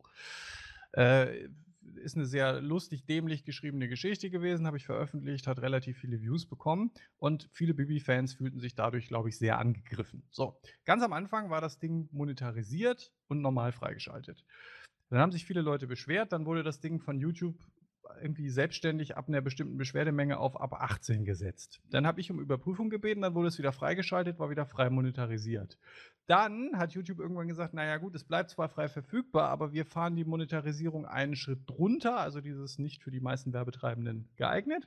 Dann wurde es doch nochmal wieder für die Monetarisierung freigeschaltet. Dann wurde die Monetarisierung ganz abgeschaltet. Und ich gucke gerade, jetzt mittlerweile ist es wieder für die meisten Werbetreibenden nicht geeignet. Ich weiß jetzt nicht, wie oft das war, aber ich glaube, es war zehnmal hin und her für ein einziges Video. Ja, und wenn man jetzt noch berechnet, so, was war es, die Sekunde 450 Minuten, die da hochgeladen werden bei YouTube. Ja, also wie, wie gesagt, das ist, glaube ich, ein Riesenproblem und unabhängig davon, wie man das vielleicht stemmen könnte oder nicht, wie du schon gesagt hast, ist es einfach ein großer Aufwand und man darf ja immer nicht vergessen, vieles ist einfach, sagen wir mal, Tagesgeschäft. Und wir müssen ja auch nicht mal nur auf YouTube schauen. Es gibt ja sogar noch Sachen, die sind noch wesentlich unmittelbarer, zum Beispiel Streams. Wie soll man eigentlich live überprüfen, ob die Inhalte in einem Stream okay sind oder nicht? Ist auch noch eine spannende Frage. Da finde ich ja besonders das Lustige, zumindest kommt es mir so vor in meinen Dunstkreisen, wo ich so im Netz bin, dass den Streamern, dass denen das noch gar nicht so bewusst ist. Kann das Nee, sein? das, das stimmt. Das ist tatsächlich auch mein Eindruck. Also es ist ja so, ähm, gut, ich gucke viel Twitch. Es gibt schon Twitcher, also Streamer, die sich darüber äh, äußern und die da auch bestimmte Besorgnis zeigen. Aber so in der ganz großen Diskussion, auch auf YouTube, es liegt vielleicht am Medium, aber auch auf Twitter ist es schon so, dass in erster Linie sich so Sachen angeschaut werden wie die Social Media Plattform und YouTube als, als Video Creation Plattform. Streaming, glaube ich, ist davon aber in besonderer Weise betroffen, weil, wie ich ja schon gesagt habe, das in Echtzeit überprüft werden muss. Und eine Echtzeitüberprüfung ist meiner Meinung nach technisch in diesem Maßstab überhaupt nicht möglich. Aber da wären wir ja schon wieder bei, was wir schon erwähnt haben, ähm, wie wenig da eigentlich wirklich Bericht erstattet wird, generell über die Thematik, dass viele sich ja bei vielen nicht bewusst sind. Und jetzt sind wir mal ehrlich, kaum einer nimmt sich das her und liest sich das wirklich Stück für Stück durch und überlegt sich, was heißt das eigentlich für mich im Genauen. Das ist ja anscheinend kommt es, wie Alex auch sagt, dass wirklich das öffentliche Bewusstsein von den Digitalen eher so dahin geht, ja, mich als Streamer, das tut das nicht betreffen.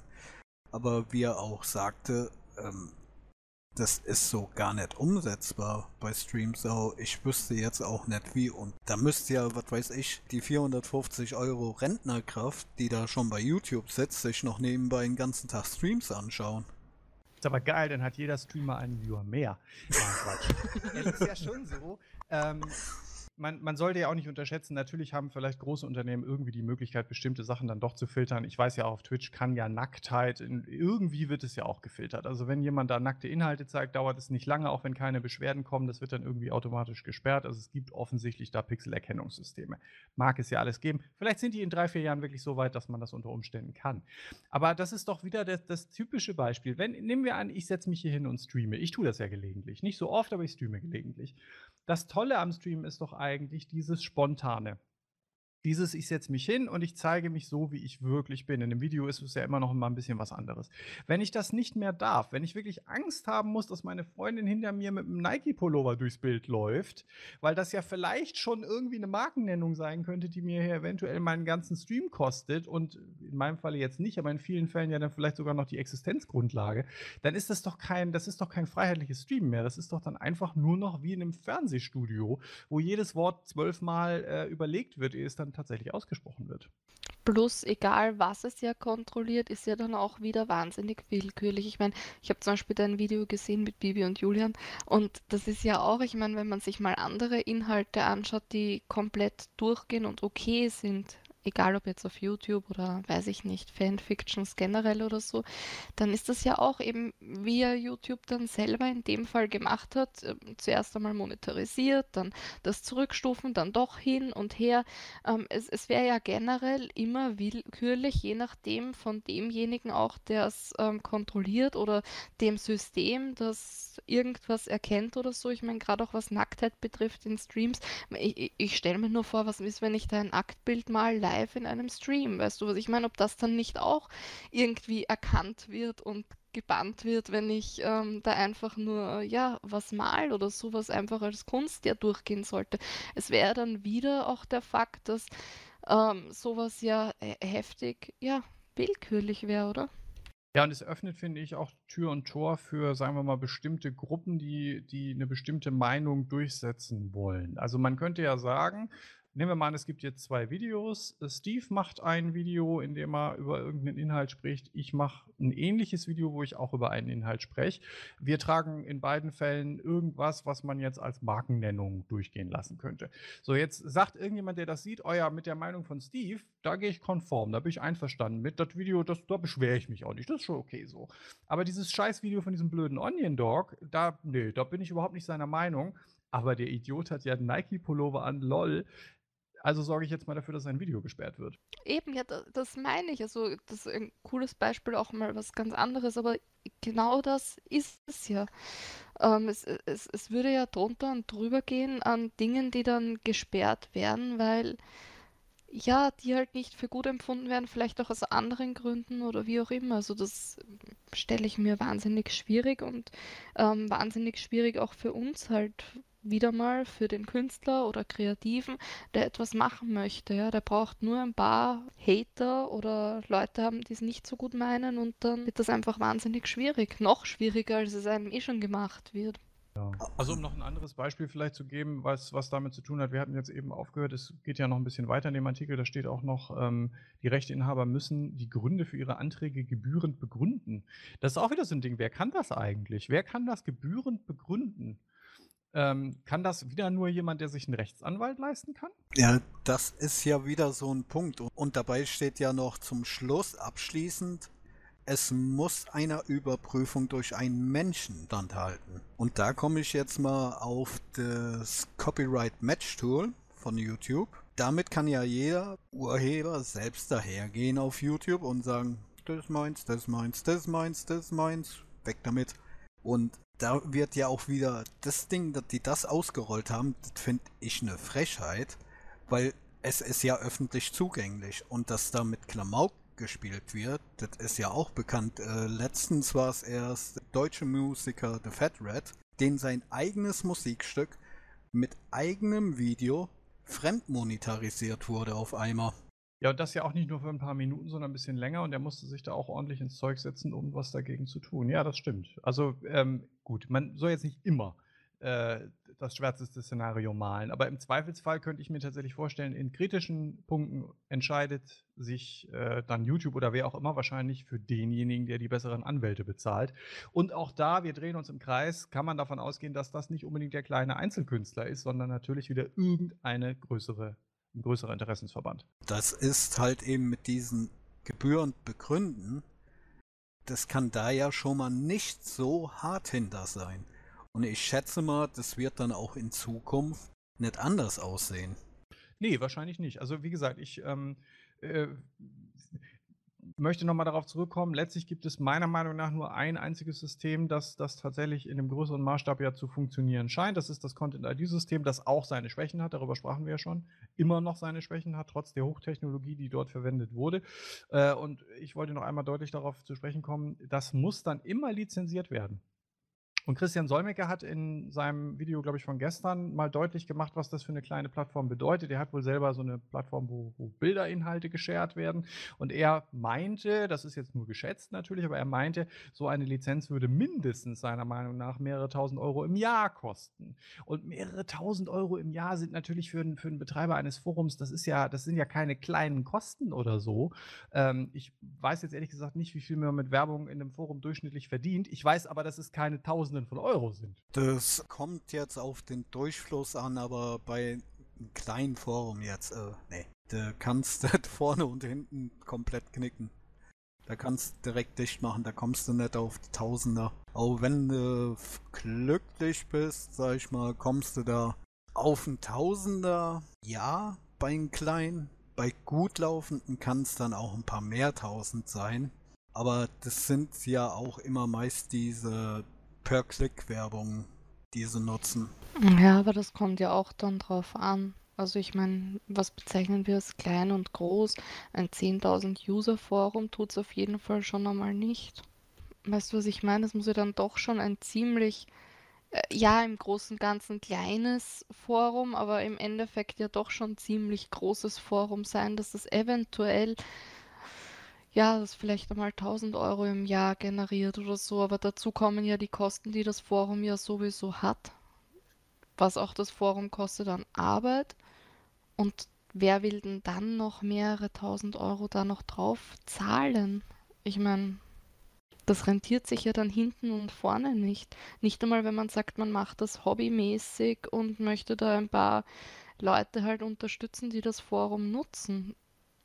Ja, ich finde vor allen Dingen auch tatsächlich, also es erhöht natürlich wieder diese, diese Schwelle und ähm, ich weiß ehrlich gesagt, ich meine, Foren sind ja, sagen wir mal jetzt als System etwas, was heutzutage sowieso schon ein bisschen kleiner ist als früher, weil ja bestimmte Plattformen das ein bisschen abgelöst haben. Ich weiß nur, ich war sehr lange aktiv auf einer großen ähm, Plattform, die hat sich mit, eigentlich mit medizinischen Themen ursprünglich mal auseinandergesetzt, ist dann aber immer größer und größer in verschiedene Richtungen gewachsen. Ähm, die, das Forum hat, meine ich, ungefähr 500.000 Nutzer. Ähm, und weil ich dort im Moderationsteam so ein bisschen beschäftigt war, weiß ich aber auch, dass selbst die Jahresumsätze haben, die jetzt auch immer noch in einem Bereich liegen, wo ich sagen würde, okay, das ist zwar durchaus Geld, aber jetzt auch nicht so, dass die jetzt mal eben sagen könnten, ja, ja, 5000 Euro im, im Jahr, die zahlen wir locker. Das ist es ja.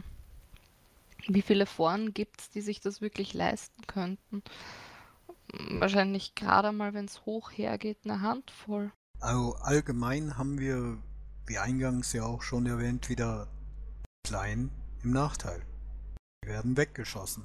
Und im Übrigen nochmal eine Sache, selbst wenn man so etwas lizenziert, finde ich es auch einfach sehr negativ, dass man ja selber dann gar keinen hundertprozentigen Einfluss auf das hat, was in seinem eigenen Forum passiert.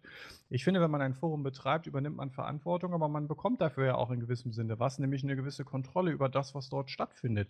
Wenn ich jetzt ein Forum äh, eröffne, ähm, wo ich mich, was weiß ich, über Fotografie austauschen möchte, dann möchte ich ja vielleicht bestimmte Inhalte einfach dort nicht haben, einfach weil sie mir persönlich widersprechen, unabhängig davon, ob sie jetzt rechtlich immer erlaubt sind oder nicht. Es ist ja so ein bisschen so, wie wenn äh, ich auch keine bestimmten Gäste in meinem Haus haben möchte, nur weil die vielleicht rechtlich, äh, sagen wir mal, hier sein dürften, will ich sie ja trotzdem nicht hier haben. Wenn die Zeugen Jehovas klingeln, möchte ich sie nicht einlassen müssen und ich möchte die volle Kontrolle darüber haben. Und wenn ich das nicht mehr habe, dann ist das für einen Forenbetreiber ja auch einfach schon wieder eine Einschränkung Einschränkung seiner persönlichen Freiheit in der Gestaltung seiner Inhalte.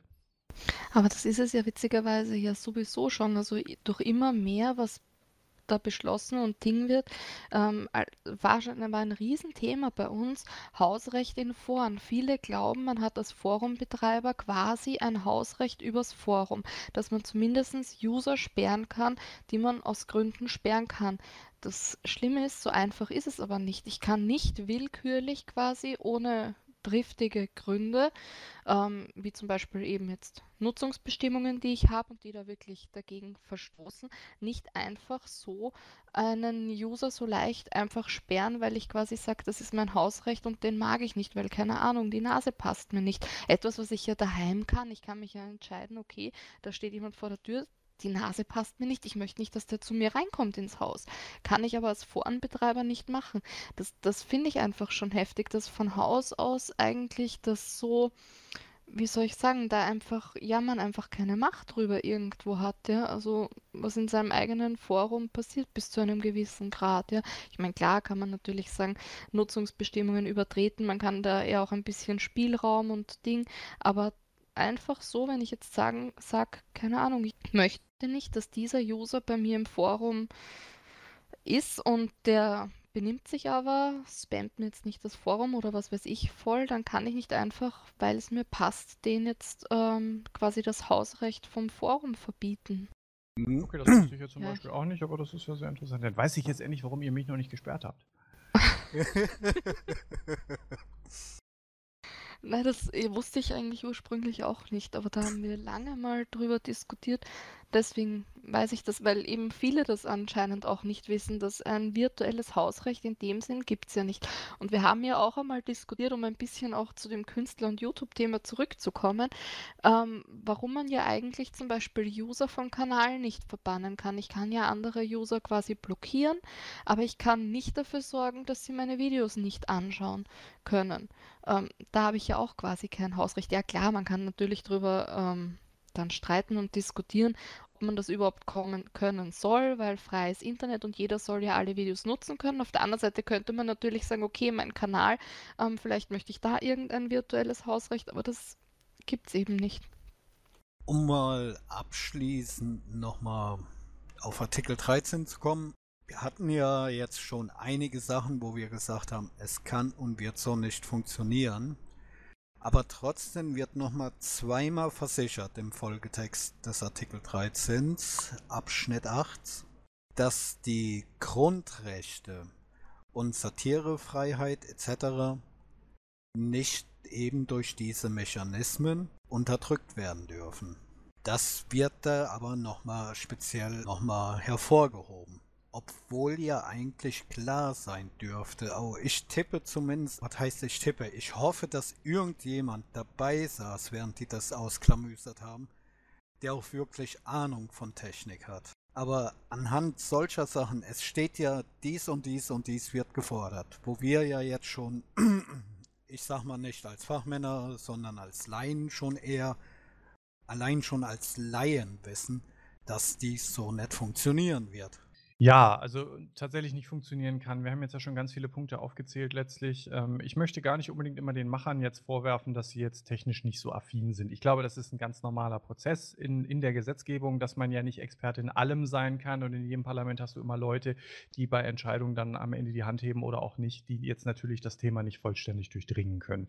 Was ich nur schwierig finde, auch in der äh, sagen wir mal, ähm, im Medienumgang jetzt, äh, was das Europäische Parlament angeht, dass sich ja wirklich niemand zu diesem Thema bisher geäußert hat. Es gibt überhaupt keine offizielle Stellungnahme. Die Texte ähm, sind teilweise gar nicht veröffentlicht worden. Selbst der Rechtsausschuss im Europäischen Parlament sollte über etwas entscheiden, was noch nicht fertig ausformuliert war. Und ich weiß jetzt nicht, wie diese Gesetzgebungsprozesse ansonsten aussehen. Da bin ich ehrlich, habe ich mich nicht ausreichend mit beschäftigt, aber das kann meiner Meinung nach nicht sein. Und ich bin jetzt absolut kein Freund von, von EU-Bashing oder irgendwelche Verschwörungstheorien oder irgendwas. Aber ich muss ganz ehrlich sagen, das riecht nicht nur nach Lobbyismus, das ist dann auch einfach Lobbyismus. Ähm, wenn ich's recht im Kopf habe, war, ähm, wie hieß denn der eine, der jetzt nochmal so oft beim Herrn Newstime ist? Der Wölke? Wölke? Ja, der ist von der SPD. Mhm. Der meinte auf jeden Fall, ich glaube, es war der Wölke, dass dies nämlich normalerweise auch nicht die normale Handhabe ist, dass normalerweise schon was vorlegen muss. Aber so viel zur Frage, ob das normal gang und gäbe ist, ob die über irgendwas bestimmen, was jetzt nicht so, wo sie gar nicht wissen, was es überhaupt ist. Ja, tatsächlich. Ich meine, das äh, rein logisch kann das ja auch nicht sein. Also, wie will man denn wirklich jetzt fundiert über etwas abstimmen, wovon man überhaupt keine Ahnung hat, was da am Ende drinsteht? Man kann ja dann nur so über so Eckpunkte abstimmen und die werden ja dann auch immer so lustig formuliert. Wir haben jetzt ja über die Upload-Filter schon das ein oder andere Wort verloren. Ähm, sehr schön fand ich dazu einen Twitter-Post von, ich glaube, es war Annie Duck, die geschrieben hat, wenn ich von meinem Bäcker verlange, dass ich äh, nur noch Backwaren bekomme, in denen keine Mehlklumpen sind, dann erwähne ich zwar in der Richtlinie kein Sieb, aber wenn man kein Sieb hat, kann man das ja nicht sicherstellen. Und hier ist es ja genauso. Es gibt ja auch immer dieses Ding, nee, nee, Upload-Filter stehen da ja nicht drin. Ja, natürlich stehen sie nicht drin, aber sie müssen ja sein. Oder man beschäftigt eben ein Heer und wirklich ein Heer von Menschen, die in Echtzeit irgendwas angucken. Und das ist ja völlig illusorisch.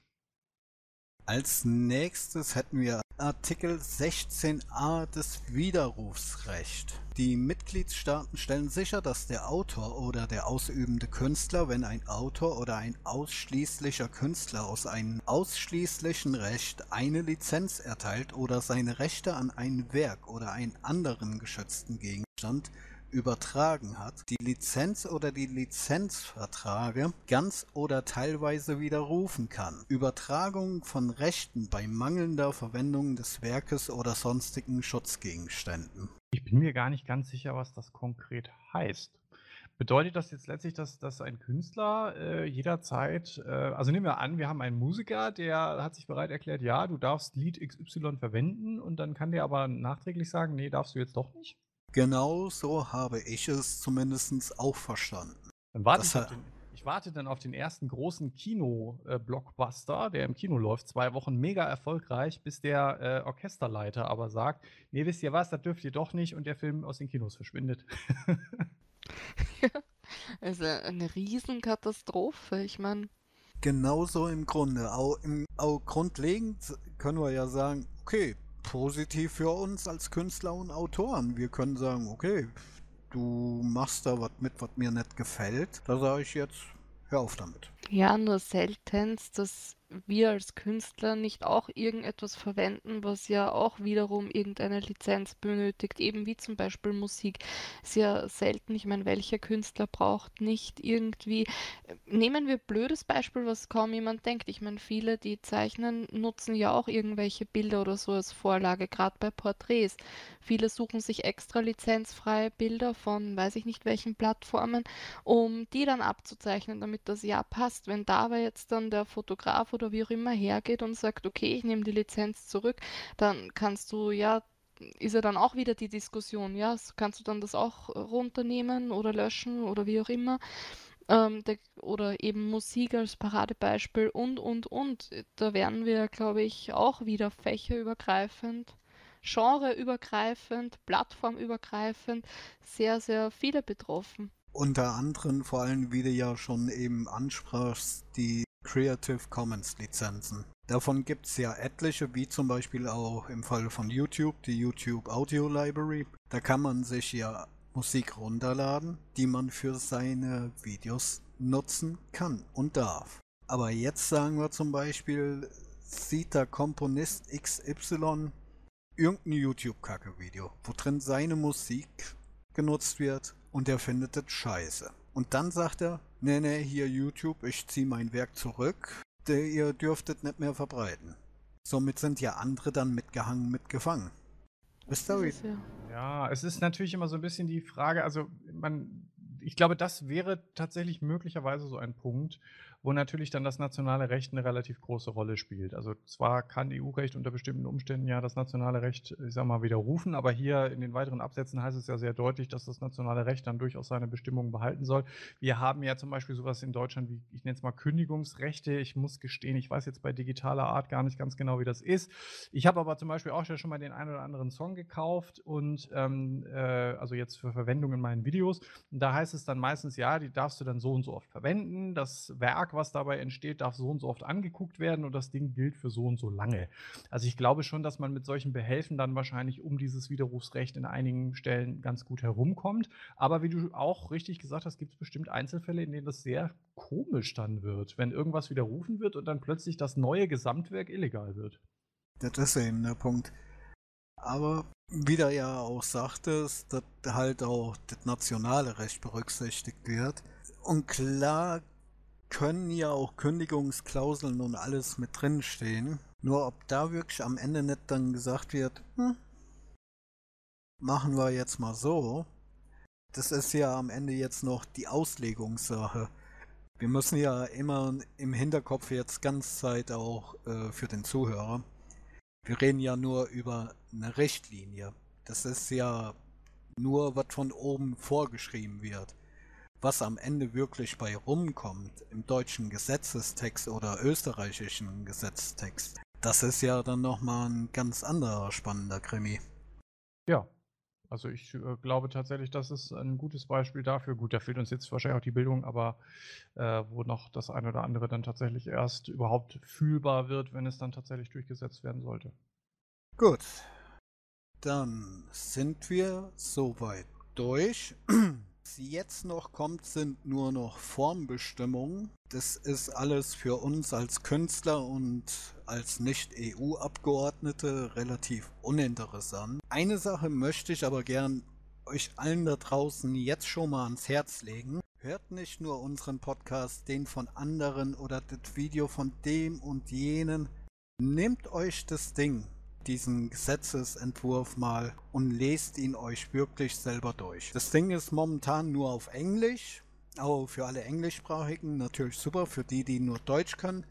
Ihr könnt zumindest beim Herrn Solmecke, der hat das nämlich zur Bearbeitung freigegeben, eine deutsche Übersetzung von Artikel 13 und ich glaube 11 hat er ja auch dabei angelegt zumindest die euch mal selber durchlesen und euch selber ein Bild machen. Nicht nur hören sagen, was die anderen sagen, sondern wirklich Klick hier und selber einschalten, selber lesen, selber eine Meinung bilden. Das ist nämlich ganz wichtig.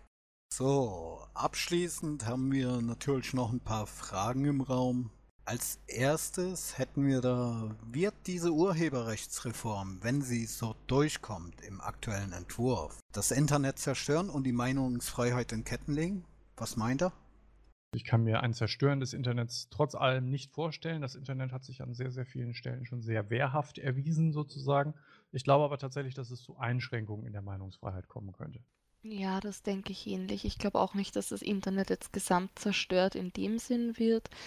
Ähm, ist auch eine Frage, wie sich das Ganze entwickelt. Wenn das wirklich durchkommt, kann ich mir vorstellen, dass sich einiges auf jeden Fall halt so ändern wird, wie wir es gewohnt, gewohnt sind. Das auf jeden Fall.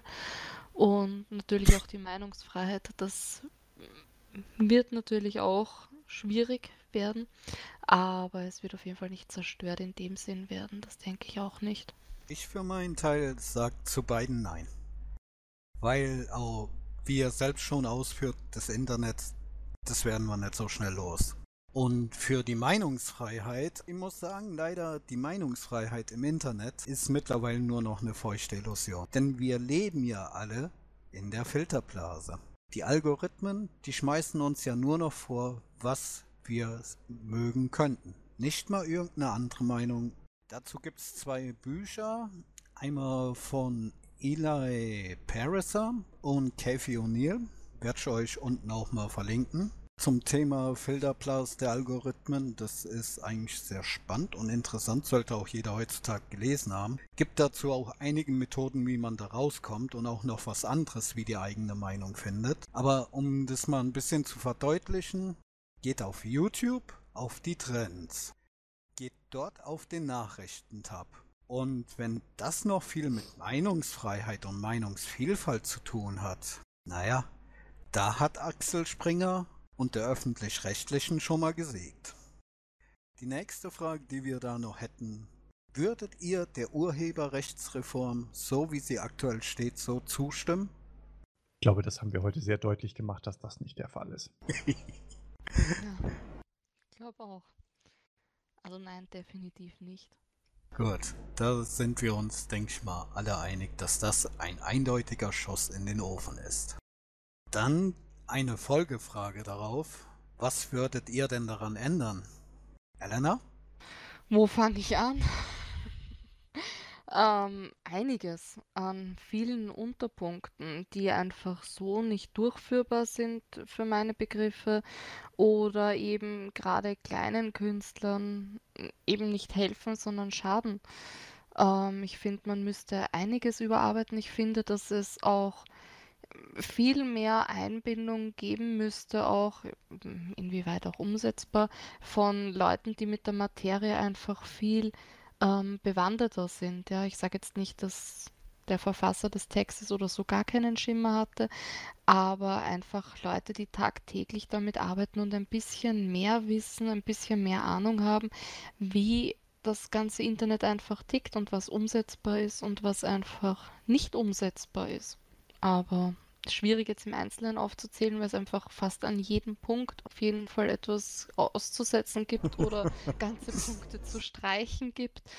Ähm, ich weiß auch nicht, ob das der richtige Weg ist. Ähm, generell jetzt mit dem Urheberrecht, mit so einem ja, Regelwerk da durchzukommen, ob das der richtige Weg ist, zu sagen, ich versuche Ordnung im Internet zu schaffen.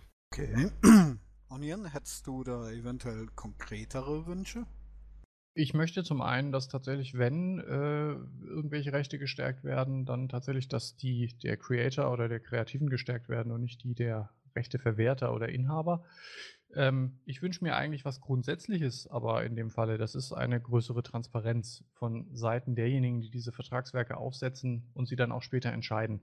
Ich glaube, es wäre extrem nützlich, wenn man ähm, tatsächlich jetzt mal innehalten würde. Man würde das, was man da als Idee hat, erstmal begraben und dann gemeinsam mit Experten nochmal was Neues erarbeiten. Das vor allen Dingen auch kommentiert, sodass wir hier nicht, wie wir das manchmal machen mussten, ins Blaue raten müssen, sondern dass man dann tatsächlich auch schon sich überlegt, welche praxisrelevanten Implikationen hat es denn nun eigentlich und dass es dann zu einer äh, Umfrage gestellt wird. Ich glaube, das würde dem EU-Parlament gut tun, das würde dem einzelnen Bürger gut tun und ich glaube auch, das würde einem solchen Vertragswerk mehr als gut tun.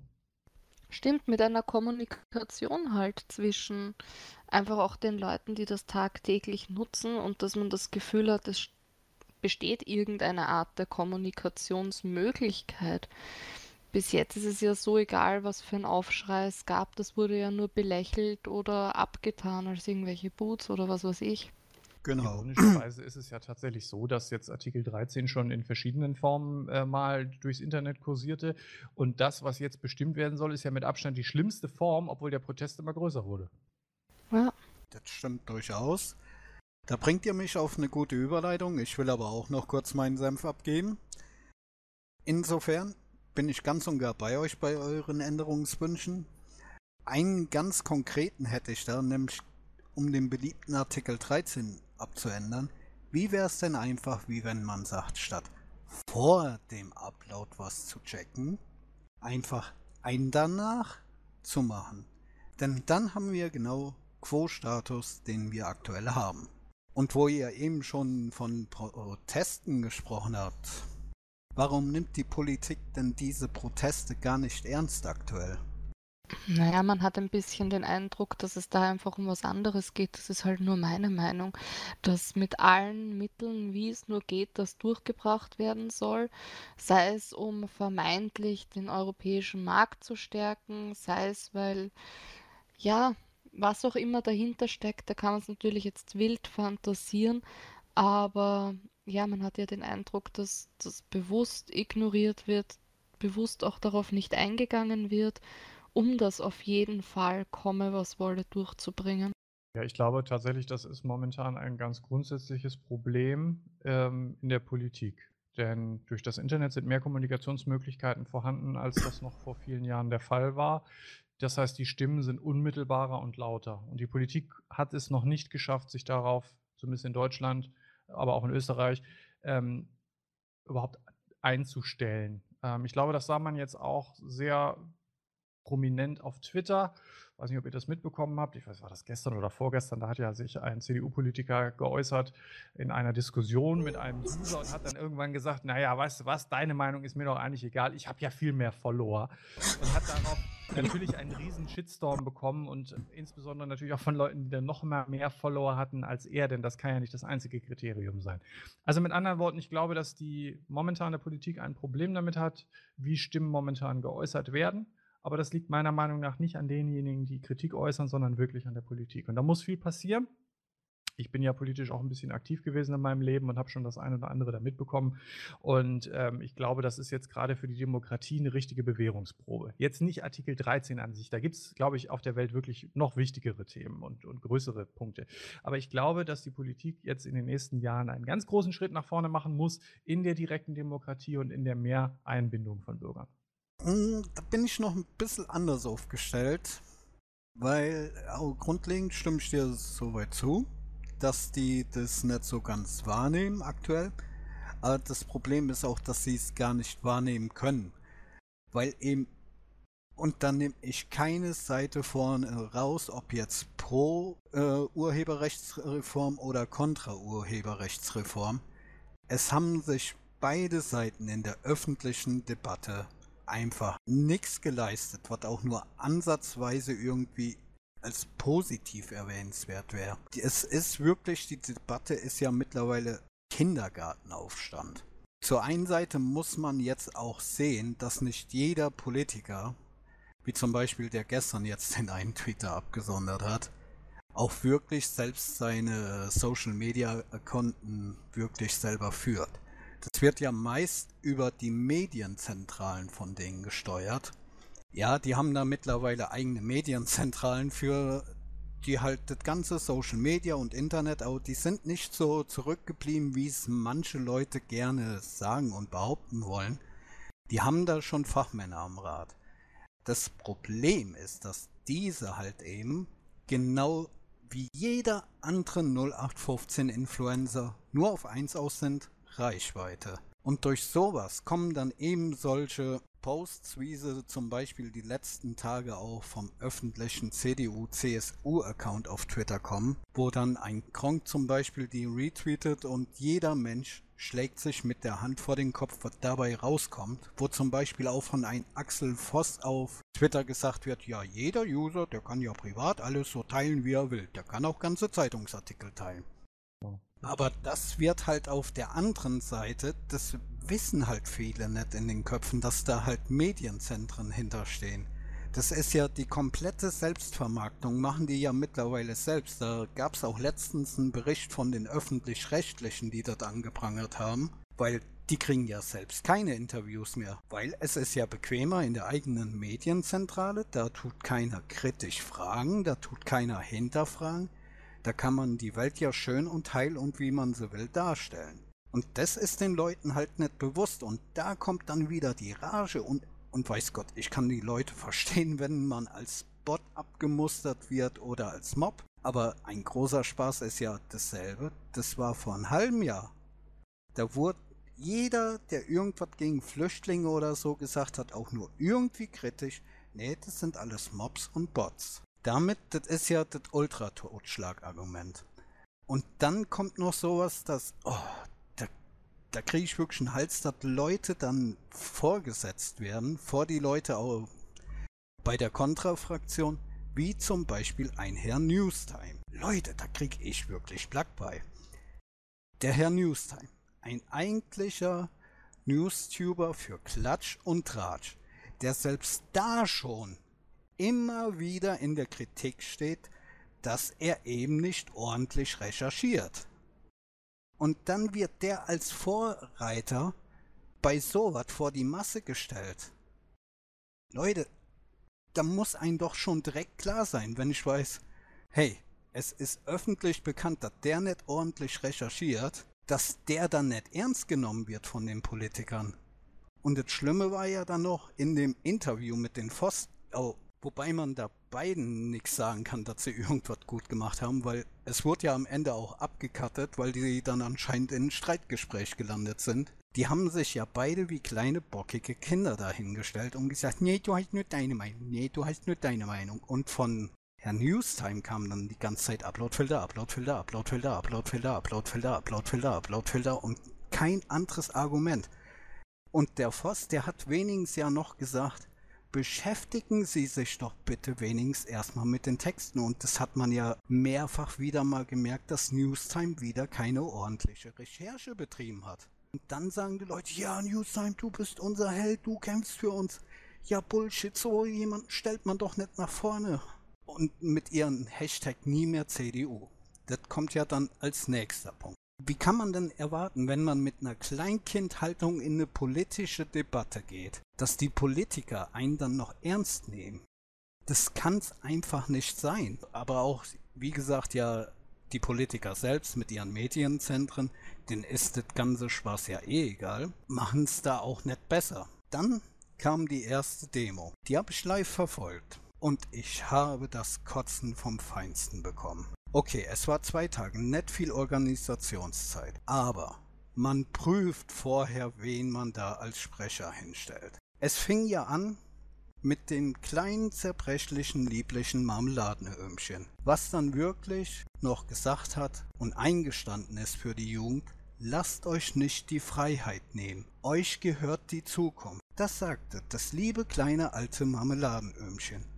Und das durfte dann da stehen und sich die restliche Stunde anhören, wie jeder zweite Sprecher älteren Menschen das Recht absprach, irgendjemanden im höheren Alter darüber bestimmen zu lassen, was mit dem Internet ist, obwohl zuvor das arme alte Marmeladenöhmchen da stand und gesagt hat, hey, ich bin doch für euch. Und hier muss ich auch die Jungs von Pete Smith loben, die nämlich genau dieses auch schon in ihren Podcast schon mal kritisiert haben da muss ich wirklich sagen, habt ihr gut gemacht, Jungs. Und das ist traurig, dass sonst kein das aufgefallen ist. Aber ja, auch ans. Ja? Das, das Einzige, was ich dazu nur sagen will, das ist ja fast schon Politphilosophie. Ähm, ich finde, beide Seiten, sowohl die Bürger wie auch die Politik oder jetzt gerade die enttäuschten Jugendlichen, sollten das Ganze auch als Chance sehen. Jetzt nicht Artikel 13, der ist, glaube ich, keine Chance. Aber das, was jetzt gerade passiert, nämlich eine gewisse Politisierung der Jugend und eine gewisse. Ähm, Entwicklung in diese Richtung, das ist grundsätzlich was sehr Positives. Und ich glaube auch, dass niemand, egal ob er das möchte oder nicht, in Zukunft darum äh, oder äh, ja darum herumkommt, äh, hinzunehmen, dass wir, glaube ich, als Gesellschaft uns auch wieder mehr politisieren müssen, weil wir es jetzt auch wieder mehr können. Heute kann jeder tweeten, heute kann jeder im Internet seine Meinung kundtun und damit auch eine gewisse Menge von Menschen erreichen. Und das hat auch immer was mit Verantwortung zu tun. Und wie du schon gesagt hast, glaube ich, wir müssen uns alle so ein bisschen an die eigene Nase fassen. Man sollte möglichst äh, dreimal nachdenken, was man so sagt, aber man sollte, wenn man etwas sagen möchte, dann natürlich auch die Möglichkeit ergreifen, es zu tun. Genau, das ist ein guter Punkt. Nämlich, das ist ja löblich, dass die alle was Politisches eben wollen. Wenn ich jetzt an unsere Jugend, wo wir damals in dem Alter waren, saß denn da mit den Jugendlichen auch so in der Politik? Auch ich erinnere mich, dass bei uns hier so in den Kreisen so ziemlich den Leuten am Arsch vorbeiging. Mal auf gut Deutsch gesagt. Und da muss ich, sag ich mal, die Jugend wirklich loben, aber der Weg, wie es gemacht wird, der ist eben der falsche. Das Wichtige ist, dass man sich wirklich informiert und nicht nur stumpf ein Herr Newstime oder ein Axel Voss nachplappert. Da haben sich wirklich beide Parteien die wohl möglich schlechtesten äh, Sprecher, sag ich mal, ausgewählt, die sie gefunden haben. Ja, ist von beiden Seiten. Ist halt so, dass die Jugend das klingt immer so komisch, aber dass die Jugend ja dann oft auch ziemlich aggressiv reagiert, wenn man den Eindruck hat, dass ältere Generationen einem halt irgendwo nicht zuhören. Ich finde das auch wahnsinnig löblich, wobei ich gestehen muss, dass bei meiner Generation das schon ein bisschen begonnen hat, zumindest jetzt hier im Umkreis. Ähm, auch eigentlich bei den Schulen, das ist mal wirklich ein löblicher Punkt, einfach auch die Lehrer wahnsinnig angehalten waren, dass wir uns auch für Politik interessieren und das bei meiner Generation ziemlich begonnen hat. Das hat einfach bei Themen wie Studienplätze und so weiter, wo es einfach bei uns um Aufnahmeprüfungen und so weiter ging, einfach begonnen. Und auch da war halt dann schon oft das Problem, dass wenn es dann auch einmal Gruppierungen gibt von ähm, Jugendlichen oder wie auch immer oder auch Anfang 20-Jährigen, wenn es um die Uni und so geht, die sich dann zusammenrotten und sagen, da gibt es das und das, was uns einfach nicht passt, was man anders machen muss oder wie auch immer, das ja oft eben von beiden Seiten natürlich, ja, dass die eine Seite natürlich dann beginnt, ich meine, das Beispiel mit der Marmeladenoma war ja wirklich auch krass, ähm, da irgendwo nicht nachzudenken, aber oft ja dann auch von der anderen Seite einfach auch ein Nicht-Hören kommt, ja, irgendwie nicht drauf eingehen, nicht ernst nehmen. Es müssten wirklich einfach ein, ein, ein komplett anderes, äh, ein, ein komplett anderer Kommunikationsweg einmal stattfinden oder überhaupt ein Kommunikationsweg zwischen beiden Parteien. Das ist ein guter Vorschlag. Aber grundlegend fürs Erste rate ich definitiv der Kontra-Urheberrechtsreform-Fraktion zu. Lest euch das wirklich mal selber alles durch, wie ich eben schon gesagt habe. Bildet euch eine eigene Meinung. Lest es durch, versteht es. Okay, verstehen nicht unbedingt. Man hat ja gesehen bei uns, was das für ein Wirrwarr ist. Aber lauft nicht irgendwelchen Leuten nach und schreit so was wie nie mehr CDU. Oh, weiß Gott, ich bin nicht der Fürsprecher für die CDU. Ich bin wahrscheinlich der letzte Mensch in Deutschland, der für die CDU sprechen würde. Aber das ist wirklich noch das kleinste Übel, was die CDU verbrochen hat. Und dafür zu schreien, nie mehr CDU, bitte überlegt es euch nochmal. Sucht okay. euch wirklich alles durch. Sucht euch die Argumente. Wir haben euch ja eben aufgezeigt. Da gibt es zig Angriffspunkte, womit ihr argumentieren könnt. Sagt nicht, die Alten haben keinen Plan oder der Voss ist doof oder nie mehr CDU. Sagt denen, hier, das ist nicht umsetzbar. Das ist unrealistisch und dies und jenes. Zeigt es denen wirklich auf. Denn nur so könnt ihr die auch überzeugen, wenn ihr auf die Straße geht, dass eure Sache die richtige ist, dass ihr im Recht seid. Denkt dran, ihr steht nicht nur für euch und eure Zukunft, Ihr steht auch noch für äh, viele andere Menschen mit ein. Ihr denkt jetzt mit der 5 Millionen Petition hättet ihr viele Leute gehabt. Wie wir eben schon anfangs mittendrin mal hatten, Europa hat über 500 Millionen Menschen mittlerweile. Und ihr steht für die alle ein. Also macht es richtig. Ja, zur nächsten Frage. Ist das Urheberrecht so überhaupt heutzutage noch anwendbar? Alex, was meinst du denn dazu? Also ich glaube, dass Urheberrecht tatsächlich ein total wichtiger Faktor ist. Das sollte in der Diskussion auch immer nicht zu kurz kommen. Ähm, Künstler, die sich zu Hause hinsetzen oder wo auch immer und äh, irgendetwas schaffen, das weiß auch jeder von uns, das ist ein enormer kreativer Prozess, der manchmal mit viel Mühe verbunden ist und bei dem man oftmals das zwar nicht mehr merkt, aber davor ja ein wahnsinnig langer Lernprozess stattgefunden hat. Ähm, was weiß ich, wenn man, wenn man zeichnet, wenn man malt zum Beispiel oder wenn man Musiker ist, dann ist es ja nicht nur das Stück, äh, was man dann geschaffen hat oder das Bild, sondern da, da stecken ja Jahre des Übens davor dahinter. Und das muss gewertschätzt werden und das, ähm, deswegen ist Urheberrecht, finde ich, erstmal ganz grundsätzlich etwas, was wir ganz dringend brauchen. Ähm, und auch das brauchen wir auch in unserer heutigen digitalen Zeit ganz dringend. Und ich glaube auch, dass da technische Mittel ergriffen werden müssen. Nur sollte man das eben nicht in so einer oktroyierenden, sehr beherrschenden Weise machen und versuchen, das alles zentral zu organisieren, sondern man sollte eben auf alle hören. Und äh, alles, was ich bisher äh, zu diesem neuen, zur, zur, Urheberrechtsreform gehört habe, auch von Seiten der meisten Künstler, war nicht unbedingt positiv. Und das sollte uns zu denken geben. Genau, da bin ich ganz bei dir. Allen voran, sag ich mal, ist ja teilweise das Schöne, es muss nicht wirklich reguliert werden. Es entwickelt sich ja auch. Worüber wurde jahrelang sich beschwert über die illegalen Musik- und Filmdownloads. Aber das hat sich ja jetzt auch schon wieder selbst ein wenig reguliert. Ich will nicht sagen, dass ganz weg ist. Aber wir haben nun Netflix, Spotify, Crunchyroll, Dazen etc. pp. Und es klappt doch. Die illegalen Downloads gehen zurück die Urheberrechtsinhaber kriegen ihren Anteil und dazu gibt es noch neue Plattformen. Ganz neue Plattformen, die zuvor nie da wären, sprich auch neue Arbeitsplätze. Und das alles mit einem legalen Weg und kostengünstig für den Enduser. Elena, wie sieht's bei dir da aus? Ja, ich bin da voll und ganz bei euch. Also, ja, ich stimme dem zu. Ich habe da eigentlich gar nichts mehr hinzuzufügen. Ich halte das auch auf jeden Fall für wichtig, gerade für Künstler.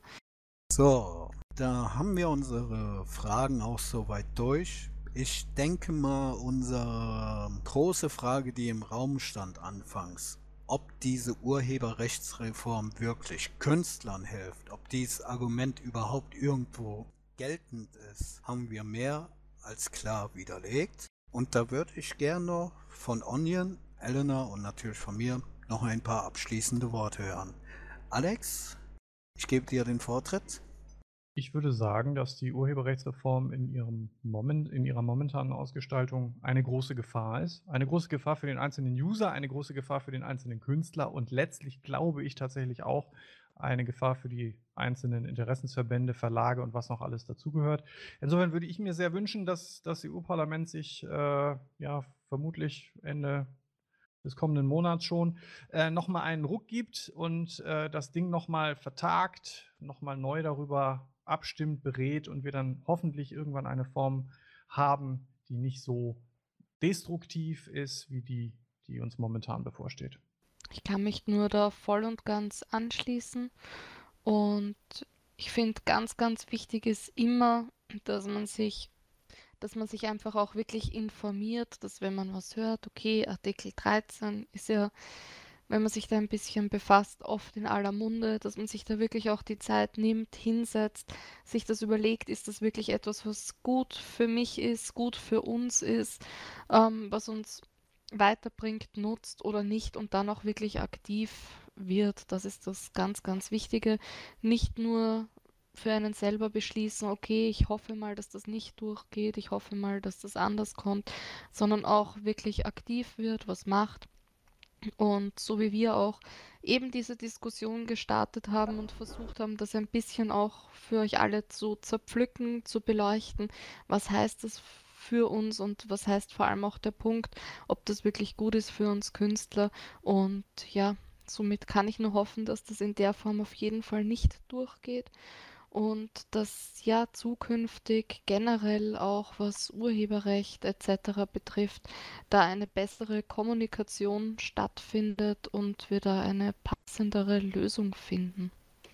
Ich schließe mich euch beiden da absolut an und kann dazu nur ergänzend sagen, ich wünsche mir allen voran, dass sich wirklich mit problematischen Plattformen wie den ganzen Mirror-Plattformen von YouTube zum Beispiel auch in diesem Punkt auch mal auseinandergesetzt wird, denn das ist auch ein reelles Problem, was Urheber und Rechteinhaber und Künstler angeht. Ansonsten mein abschließender Wunsch, dass ihr da draußen, die Hörer, allen voran die Jungen, mein dickes Lob, dass ihr euch so für die Politik einsetzt, euch so dafür interessiert. Macht es weiterhin. Und auch bei Themen fernab des Internets, Arbeitsrecht, Gesundheitswesen. Schaut's euch mal an und hey, vielleicht geht man dafür mal auf die Straße, wenn einen das nicht passt. Das wäre einfach wunderbar, wenn unsere Jugend immer mehr politisiert wird und allgemein auch unsere Gesellschaft und wir alle zu einem besseren Miteinander finden. Und das war's jetzt auch schon wieder von uns. Wir freuen uns natürlich über euer Feedback, eure Kommentare, die dann auch zu lesen. Ein ganz, ganz großes, dickes Dankeschön an Onion Dog, der uns die Ehre gegeben hat und heute mit dabei war. Wir wünschen euch auf jeden Fall alles, alles Liebe, bleibt gesund und bis zu einer neuen Folge.